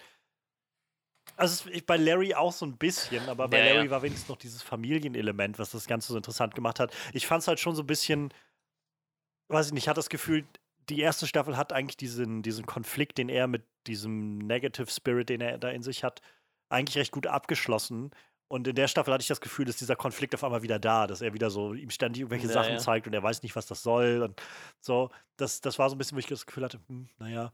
Ähm, aber bei Rita hatte ich noch mehr das Gefühl von, weiß ich nicht, die erste Staffel war irgendwie ganz viel, dass sie lernt, sich selbst zu akzeptieren und sich selbst zu vertrauen. So. Und äh, das hat sie jetzt hier schon, aber irgendwie auf einmal hat sie doch wieder ganz viele Selbstzweifel, hatte ich so das Gefühl. Und ähm, versucht jetzt daran zu arbeiten und irgendwie will sich doch kontro besser kontrollieren können oder so. Und weiß ich nicht. Also es war jetzt nicht schlimm oder so, aber ich hatte das Gefühl, da war am wenigsten Neues so dabei. Ich bin gerade überlegen, wie war das denn bei. Cyborg? Der war auch nicht so präsent, die Staffel, oder? Habe ich das nur so im Gefühl? Also nicht so präsent wie die letzte. In den letzten war ja ganz viel, dass er so richtig Ja, ja, genau. seine Aussätze hatte und so. Da war er ja teilweise fast schon der, so, so ein unfreiwilliger Willen der ganzen Geschichte. Ähm, hier ist es halt viel diese, diese Beziehung, die er führt mit oder führen will oder sich fragt, ob er sie führen will. Was ich ziemlich interessant fand eigentlich. Ja, gut, das stimmt. Diese, diese Idee von, wie, wie ist denn das, wenn du, ähm, wenn du halt in diese Situation kommst und auf einmal in diese, eins dieser Wesen bist und eine Beziehung führen willst? Ähm, wie, wie kann denn das funktionieren? Kann das funktionieren in irgendeiner Form? Ähm, Vic hat ja auch viel damit zu tun in der Staffel ähm, mit seiner, mit dem, mit dem Gedanken, dass er seinen Vater ja da im Prinzip fast umgebracht hätte. Ähm, in der ersten Staffel, so diese, diese Sachen, alles diese, diese Momente, die irgendwie ihm da noch belasten. Also ganz viel in seiner Story dreht sich ja darum, so machen die, die schlimmen Sachen, die ich Ja. gemacht habe, machen die mich aus? Ähm, oder, oder bin ich besser als das Schlimmste, was ich getan habe oder so? Und äh, vielleicht, um darauf hinzukommen, das ist zum Beispiel mein, glaube ich, liebster Moment in der Staffel. Also neben jetzt so den, den abgedrehten so Momenten, ist das die, die äh, Sex Patrol, die vierte, Staff äh, vierte Folge, wo halt die ganzen Danny Sens, die ganzen, die ganzen Bewohner, die alle auf Danny the Street waren, ähm, vor der Tür stehen und halt helfen wollen, dass Danny Ja. wieder zu Kräften kommt. Und äh, wir sie alle wieder sehen, Flex Mantello. Oh, das ist so, Flex, so, ach, so großartig. Ähm, und äh, ja, vor allem Ja. Morally Corrupt ist halt auch wieder da. Und das war schon in der ersten Staffel, war das so einer der Momente, wo ich fast geheult hätte beim Zugucken, wo man gesehen hat, wie Larry diese Vision hatte, Ja, genau. tanzt auf der Bühne und so und mit Maura Lee und so. Und äh, in der Staffel war es jetzt dieser Moment, der mich irgendwie sehr so gepackt hat, irgendwie, wo ähm, Maura Lee ist ein kurzer Moment eigentlich nur, aber sie redet halt ein bisschen mit Vic und Vic erzählt halt davon, dass er mit dieser Roni ähm, oder Ronnie auf einem Date war und sie sich kennengelernt haben und er dann aber rausgefunden hat, dass sie halt da bei diesem Kill-Kommando oder sowas, was das war, beteiligt war und jetzt nicht weiß, wie er damit umgehen soll. Und sie sagt halt, wenn ich mich nicht täusche, sagt sie sowas wie, ähm, Life is short, Vic. Go where you feel love and if this love is consistent, stay.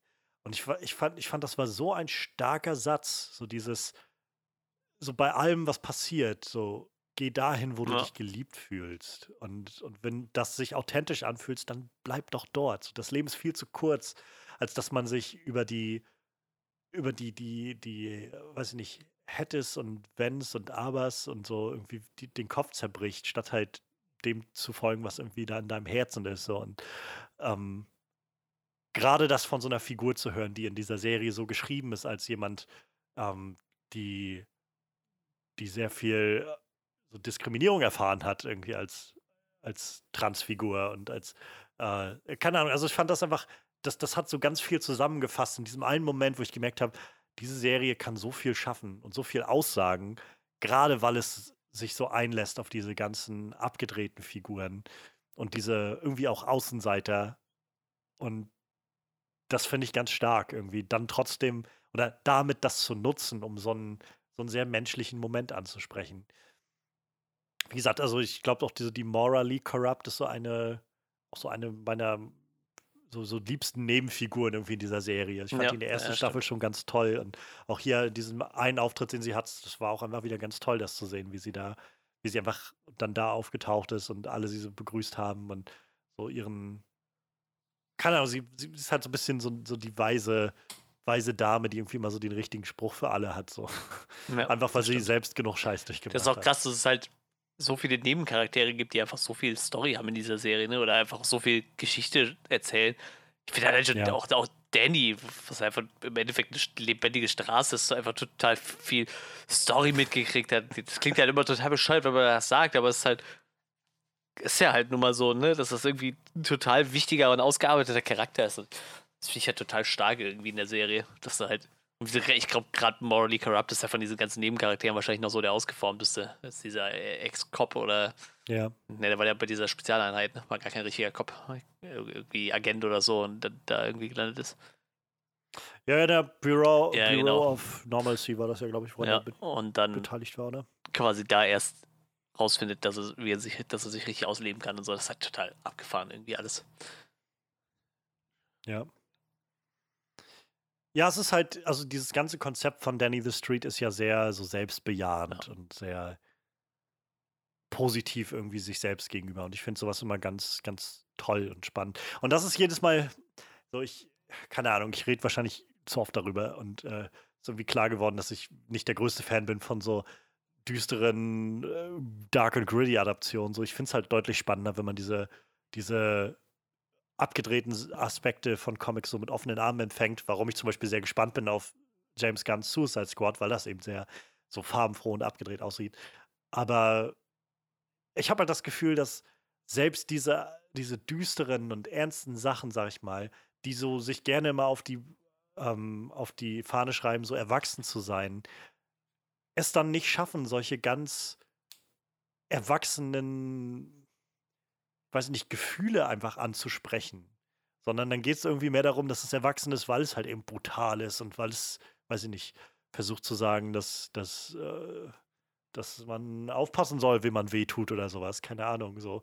Äh, was jetzt nicht schlimm ist oder so, aber weiß ich nicht. Es, es steckt, finde ich, auch eine sehr große Erwachsenheit darin, einfach solche, solche Gefühlsmomente, die einfach jeder auch kennt und jeder durchmacht, so zu formulieren und herauszubringen. Ähm, und das, das habe ich halt nicht gesehen. So, weder in, äh, weder in, mhm. weiß ich nicht, den Dark Knight-Filmen, noch halt in, äh, in jetzt, weiß ich nicht, Zack Snyders erwachsenen Filmen, die er bisher gemacht hat, von denen er meint, dass die alles erwachsen sind. Ich will nicht despektierlich darüber reden. Wir, ich bin jetzt nicht der größte Fan, aber es gibt Leute, die das alles sehr toll finden. Das ist auch okay. So, aber für mich, ich finde halt sowas nicht drin. So, und wenn halt jemand mir sagt immer ständig, das ist so erwachsen und macht euren Kinderkram alleine, wir machen hier unser Erwachsenenkram, dann habe ich halt das Gefühl, was glaubst du denn, was du jetzt gerade Erwachsenes tust? So, das, was, was du der Erwachsenes tust, ist irgendwie die Vorstellung von einem 14-Jährigen, was erwachsen ist. So, und, und weiß nicht, ich finde es deutlich erwachsener, wenn man, wenn man einfach trotz aller Absurditäten diesen, diesen ernsten, erwachsenen Elementen irgendwie ins Auge blicken kann und diesen echten Gefühlen ins Auge blicken kann. Was ich halt finde, ist eines der erwachsenen Sachen, die du machen kannst. Offen und ehrlich über deine Gefühle zu reden. So. Das stimmt. Ja.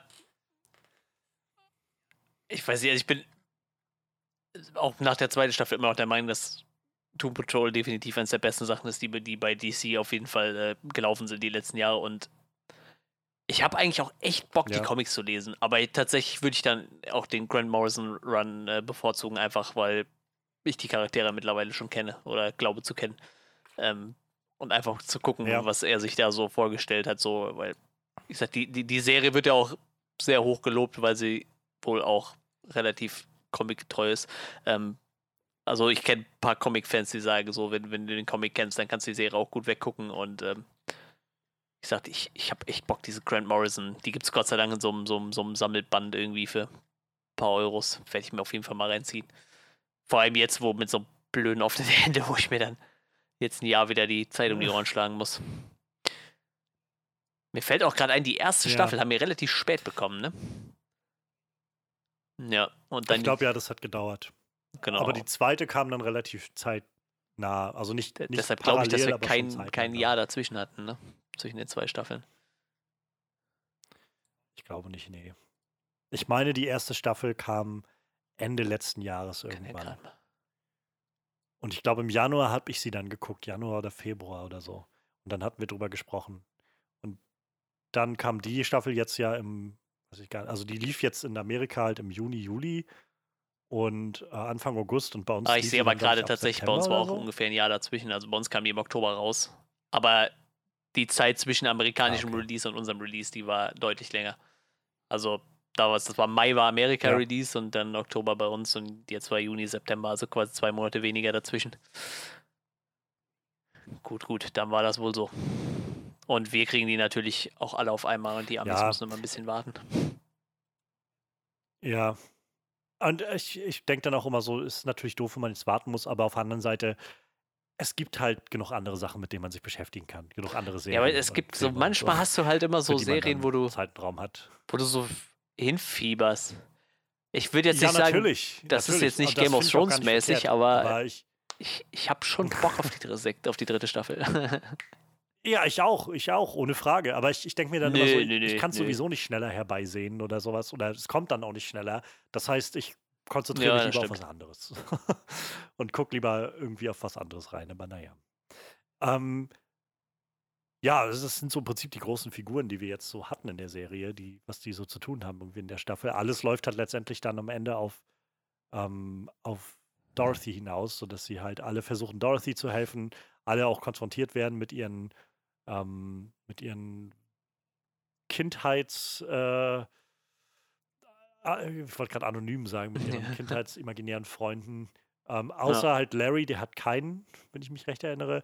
Was aber, glaube ich, auch dem Corona, ähm, der Corona-Situation geschuldet ist. Er sollte, glaube ich, wen haben und das hat aber nicht mehr gepasst zeitlich und deshalb haben sie es dann rausgeschrieben. Wenn ich das richtig gelesen hatte, ich hatte es bloß überflogen. Ähm, das ist irgendwie nochmal ganz interessant, das zu sehen. Ähm, wie gesagt, also Cliff yep, gegen Jesus yep. war so richtig. Okay, ja, das ist so, das ist so volle Kanne. Ich fand diesen Aufhänger äh, auch schon so geil, weil, wo der so sagt: Im Wrestling. Jesus?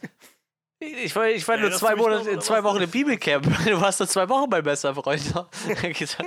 Total Banane. Ah, schön. Ja, und, und äh, Vic, der dann quasi seinen Vater so als, als Cowboy philosophiert. So ein Cowboy, so ja der ihm einfach immer sagt, dass alles ja, richtig und ist. Und Rita hat sich ihre beste Freundin so. selber zusammengeklebt aus irgendwie Teilen von ihrer Mutter und irgendwelchen Models aus Zeitschriften oder irgendwie so. Ne? Das ist schon echt schräg. Ja. Das ist wirklich sehr schräg. Ja, das fand ich halt tatsächlich relativ cool. Wie gesagt, das fand ich bei Dorothy auch relativ cool, diese imaginären Freunde. Wie gesagt, ich mochte diese, diese Riesenspinne, die. Erst dachte ich, die Spinne wäre der Böse. Und nachher war die, die Spinne eigentlich relativ nett so. Guckt dann irgendwo schon mal aus der Wand raus ja. und, und redet mit irgendwem. Und das fand ich ganz witzig überhaupt die, die Idee, dass äh, wenn Dorothy halt Langeweile hat, dann spielt sie halt mit ihren imaginären ja. Freunden Verstecken und Fange und so. Bloß, dass die halt dann, naja, so durch Wände durchkommen und so. Das ist halt so eine riesen alle können sie sehen. naja. Ja. Ähm, ja, ich, ich, weiß nicht, wir können ja sonst noch mal kurz gucken. So, wie gesagt, viele der Folgen sind halt so ein bisschen, ich will nicht sagen Monster, aber so, so ja, verrücktes bisschen, Ding ja. der Woche irgendwie.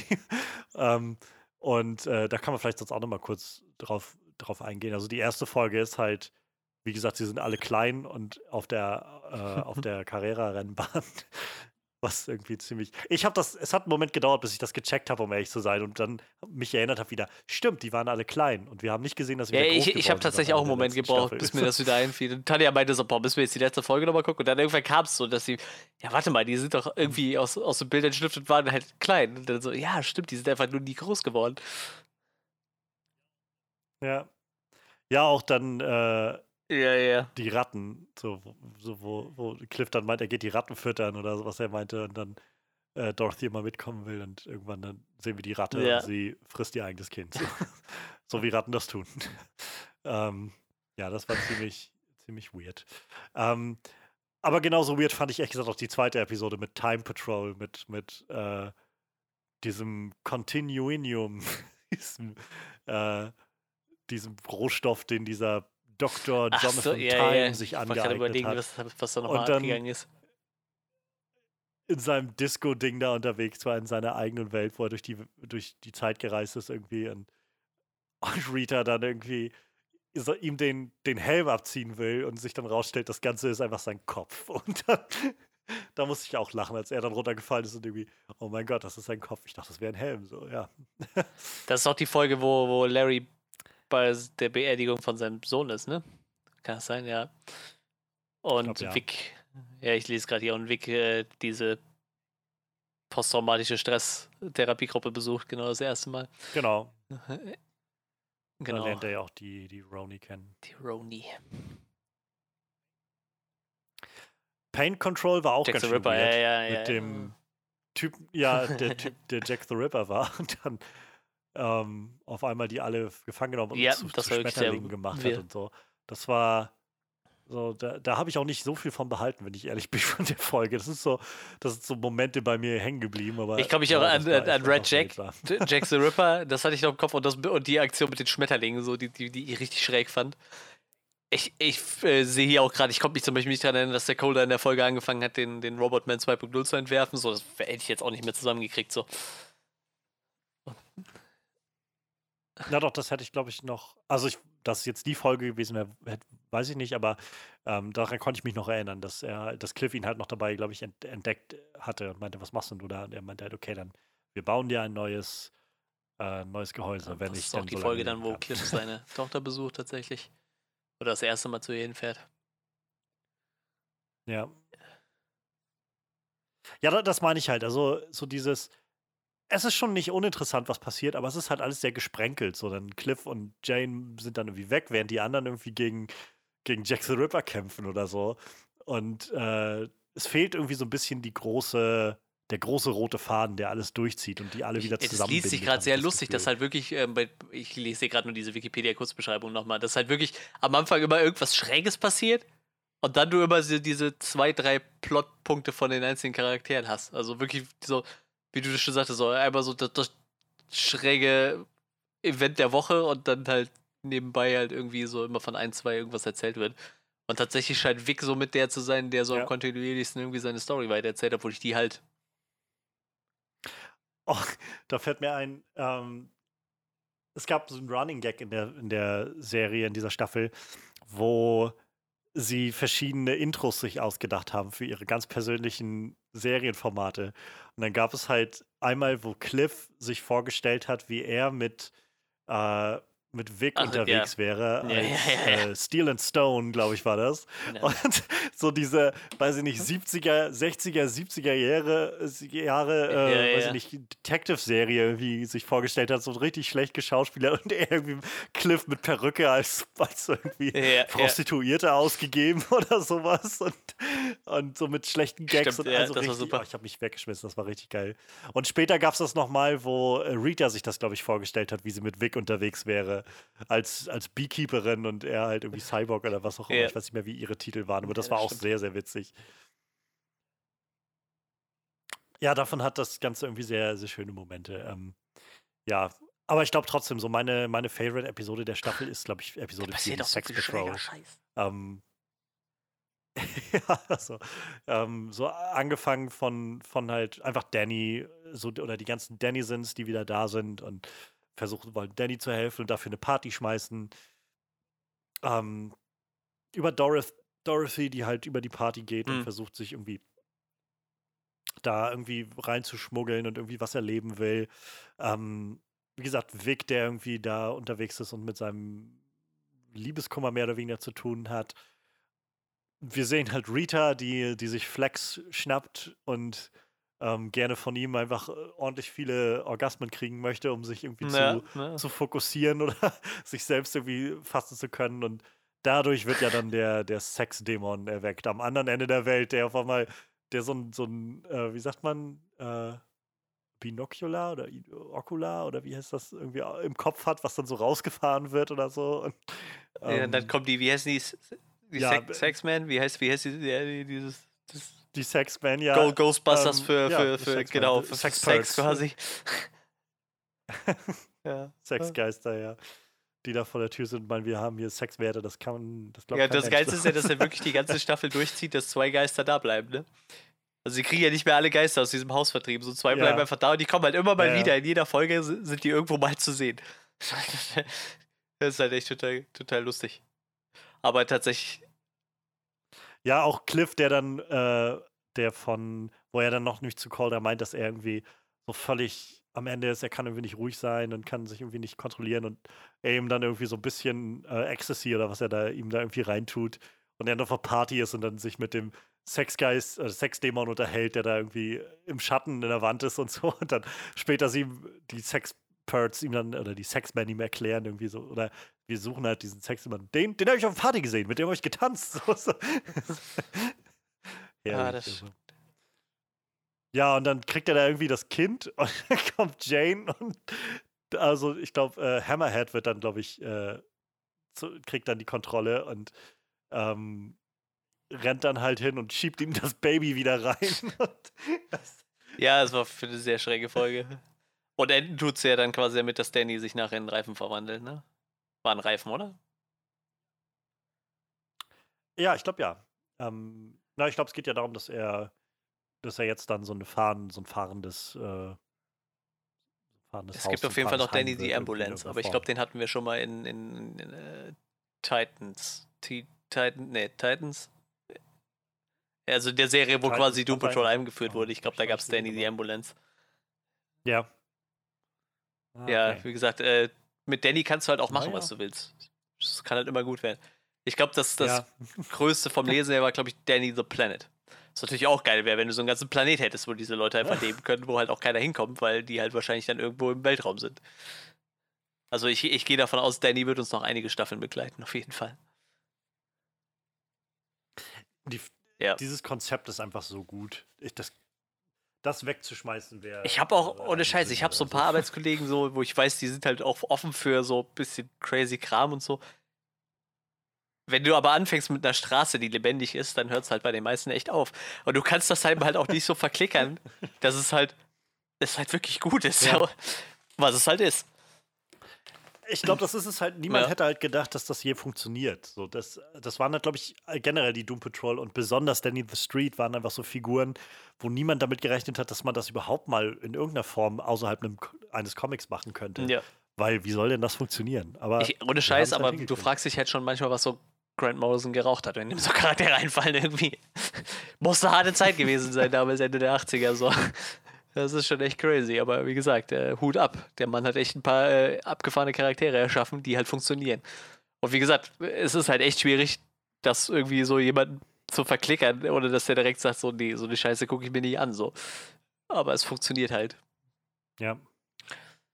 Tja, Sex Patrol. Finger Patrol. Ich habe mir die ganzen Namen gar nicht mehr im Kopf gehabt. Die fünfte Folge heißt Finger Patrol. Die ist auch, glaube ich, so ein bisschen gestreuter. Das ist die, wo, ähm, wo Larry betrogen wird von seinem Sohn und äh, Vic und Cliff. Das ist, glaube ich, die Folge, wo, ja, wo Steel und Stone reinkommt, wo Cliff noch mit ihm unterwegs ist und Cliff noch diesem einen Typen, der das Auto klauen will, glaube ich, die Finger abhackt im Prinzip mit der Autotür äh, versehentlich und äh, wo halt Baby Doll und Dorothy so viel miteinander unterwegs sind und dann zum Schluss Baby Doll ähm, und, Do äh, und, Dorothy sich dann äh, sich, sich kabbeln sich und dann beziehungsweise im Streit kommen und dann der Candlemaker kommt und in den Untergrund geht und dort ja, nach, nachdem, zwei äh, Figuren umbringt. Katie und Baby Doll, Flaming Katie, ich wusste nicht mehr, wie die heißt, muss ich gerade nachlesen. Die haben ja Manny getötet, ne? Also einen von Dorothys imaginären Freunden.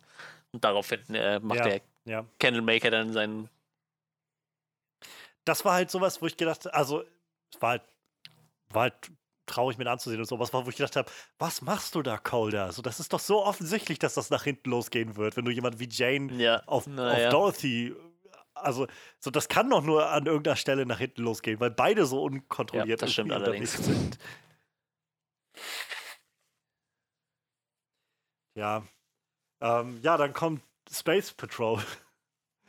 ähm, die, wie gesagt, wo ja. auf einmal ein Raumschiff draußen landet und äh, sie sich dann zurück auf den Weg ins All machen, beziehungsweise Dorothy sich dann ähm, sich ja, aus Schuld irgendwie verabschiedet und dann auf den Mond fliegt und sie ihr dann hinterherreisen.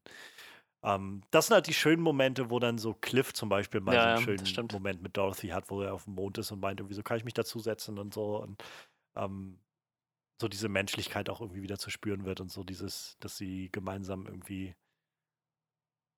irgendwie einfach so, so einen Draht finden können.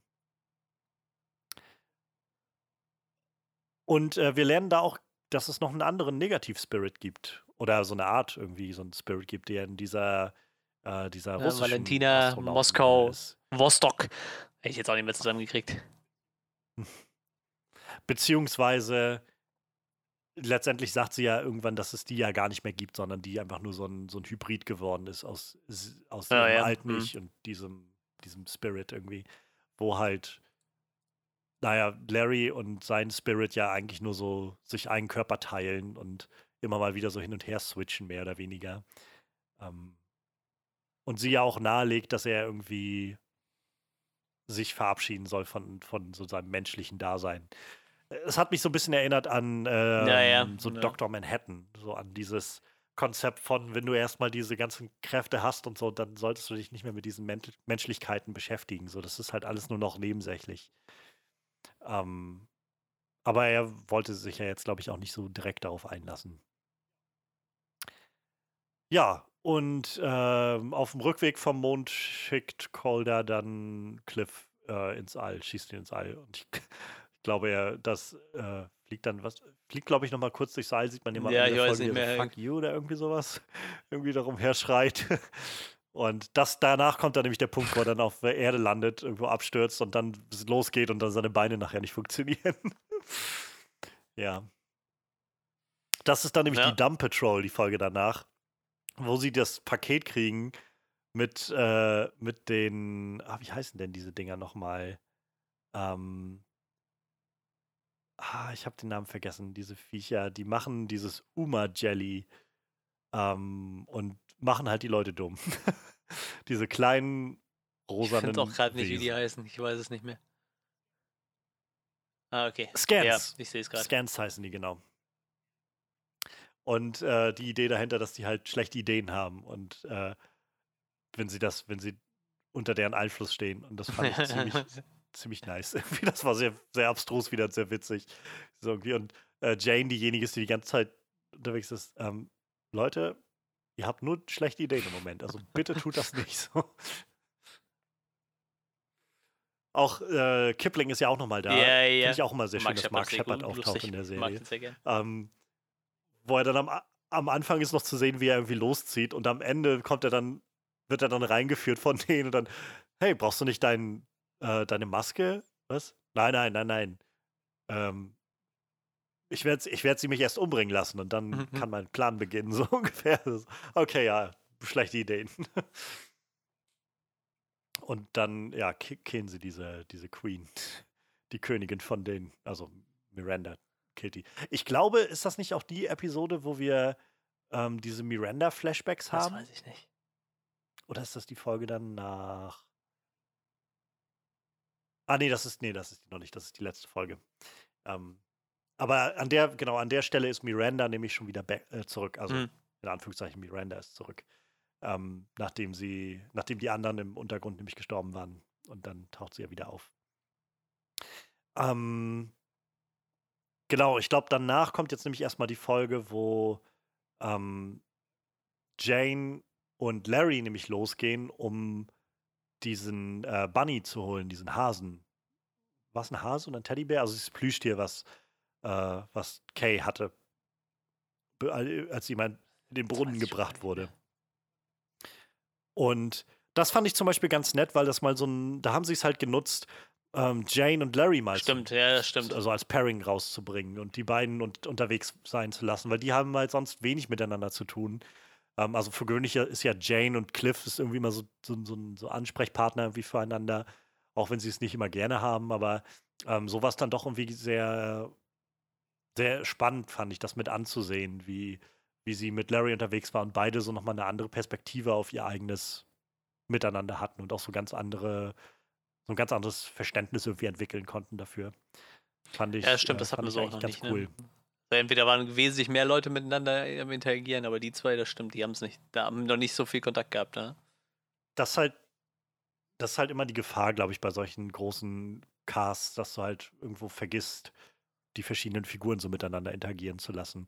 Ähm, eine Sache, die mir zum Beispiel dieses Jahr, glaube ich, zum ersten Mal in meinem Leben aufgefallen ist, und nachdem es mir aufgefallen ist, habe ich so gedacht, wow, wie konnte das weder mir noch jemanden der Beteiligten auffallen oder eben nicht auffallen. Ähm, Legolas spricht in den ganzen Herr der Ringe-Teilen einen Satz mit, äh, mit Frodo und sagt halt, und meinen Bogen. Und das war's. Danach spricht er in der ganzen Trilogie Och, krass, nicht, nicht ein einziges Wort noch mit Frodo. halt, die haben halt sonst keinen Kontakt mehr damit. Die rennen halt nur an, die Gefährten noch so ein bisschen miteinander rum und danach sehen sie sich ja im Prinzip nicht mehr und dann, dann war es das. Also, das hat, ist mir auch nie aufgefallen und irgendwann hatte ich, und dann fiel es mir so wie Schuppen das vor den Augen. ja. ja. ich hatte vor kurzem die Gefährten mal wieder geguckt und dann guckst du das und siehst du, wie er dann aufsteht und, äh, Aragon halt dieses, und du hast mein Schwert und meinen Bogen. Und dann denkst du so, jupp, und das ist das letzte Mal, dass ich mit dir rede in diesem Film. Je, jetzt werde ich den Film mit ganz anderen Augen sehen. ja, naja. Ja, ähm, genau, das ist irgendwie ganz nett, dass das nochmal so ein bisschen äh, Vorrang hat. Es geht da auch dann nochmal wieder um viel um Cliff halt, ne, und seine Tochter, wie die irgendwie dann zu, zueinander finden, nachdem äh, Clara dieses Videoband bekommen hat von, von Calder, wo er dann erklärt, was mhm. getan, was er gemacht hat mit Cliff und so. Ähm, ja, und danach geht es dann irgendwie in die finale Folge. Und wie gesagt, da haben wir dann den, den Candlemaker, der diese ähm, imaginären Freunde losschickt und eben diese Miranda-Geschichte. Und die fand ich auch nochmal ganz schön krass. Also diesen Flashback zu sehen, wie, ähm, wie Miranda die, die Primary mhm. war, so diese ja, ja. oberste Person sozusagen und versucht hat, ein normales Leben zu führen mit einem mit einem Freund, den sie da hat und so und ähm, irgendwie beide zusammen in ein Haus ziehen und so weiter. Und das Ganze dann aber super schnell ausartet in diese oder was ist super schnell, aber es artet halt dann irgendwann an einem Abend in so einer Party aus, die sie sowieso nicht so gerne haben wollte.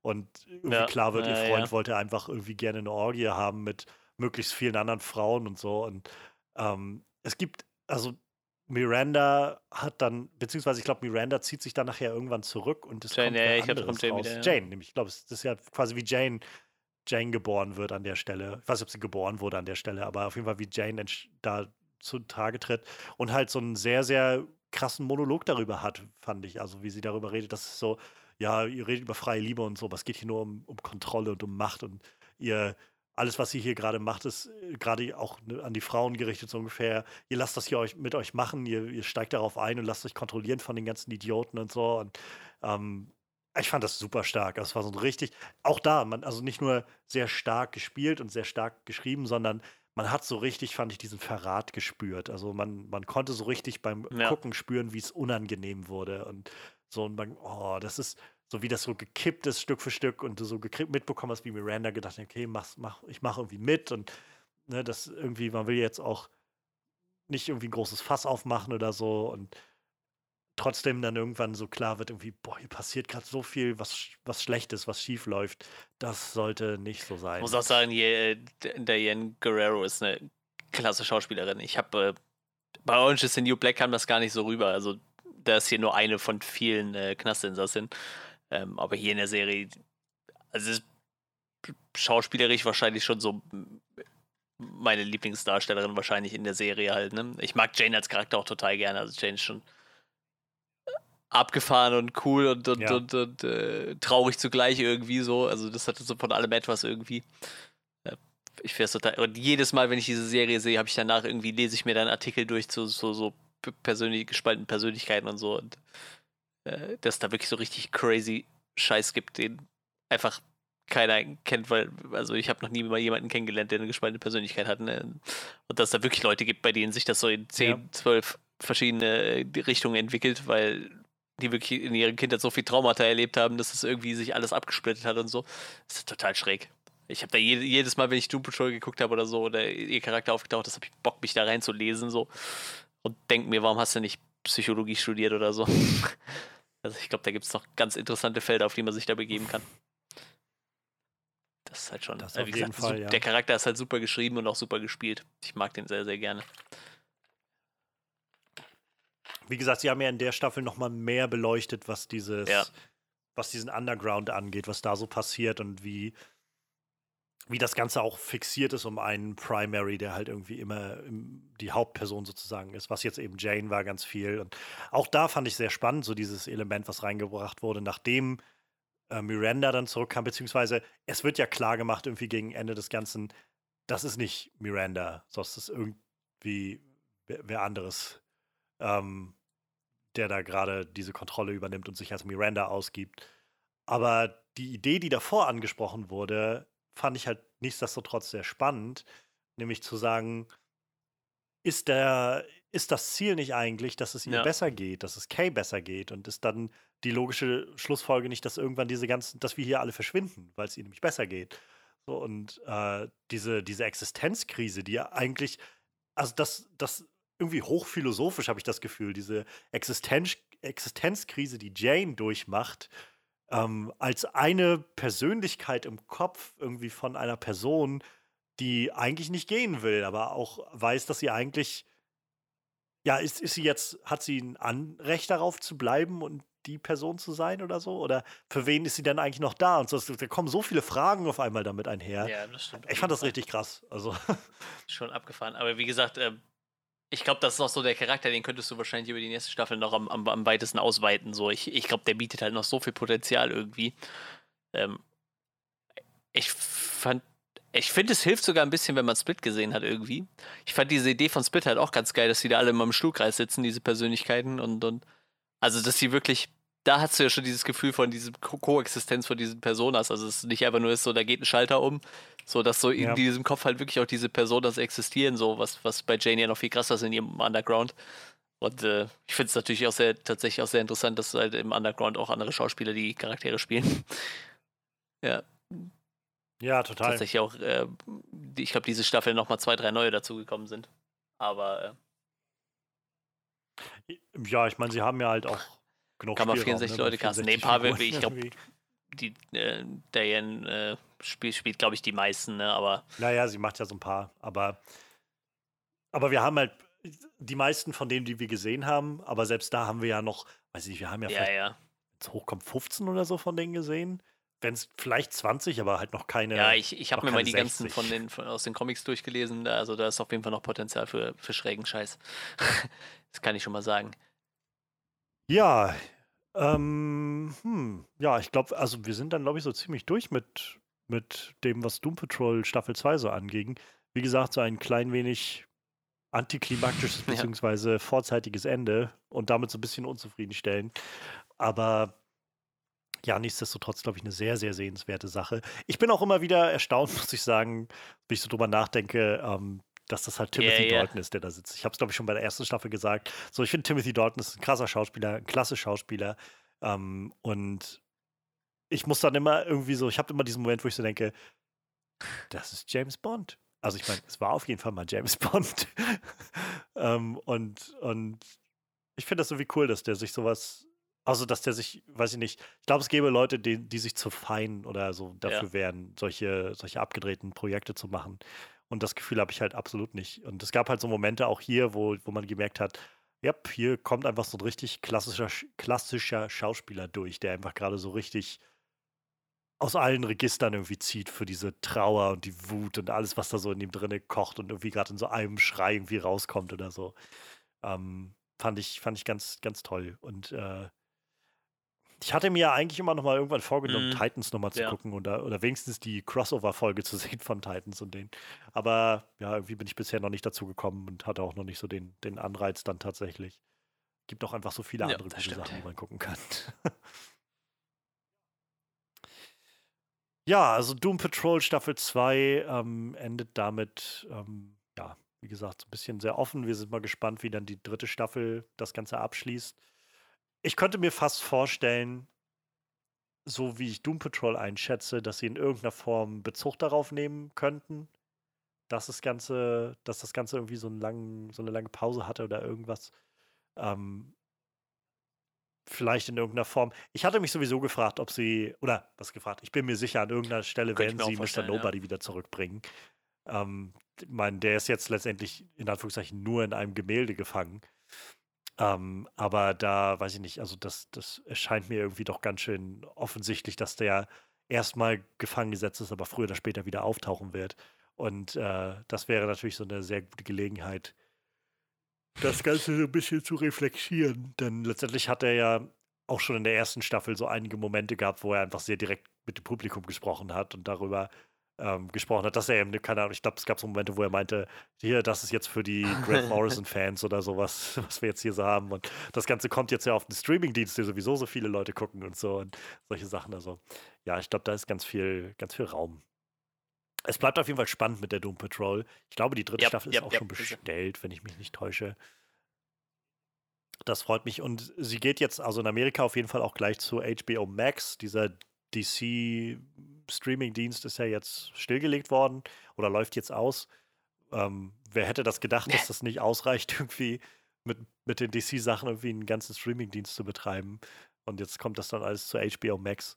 Ähm, aber soll mir recht sein. Also, wenn Doom Patrol da irgendwie ein Heim findet, dann, dann gerne. Also, solange das jetzt irgendwie noch ein bisschen laufen kann.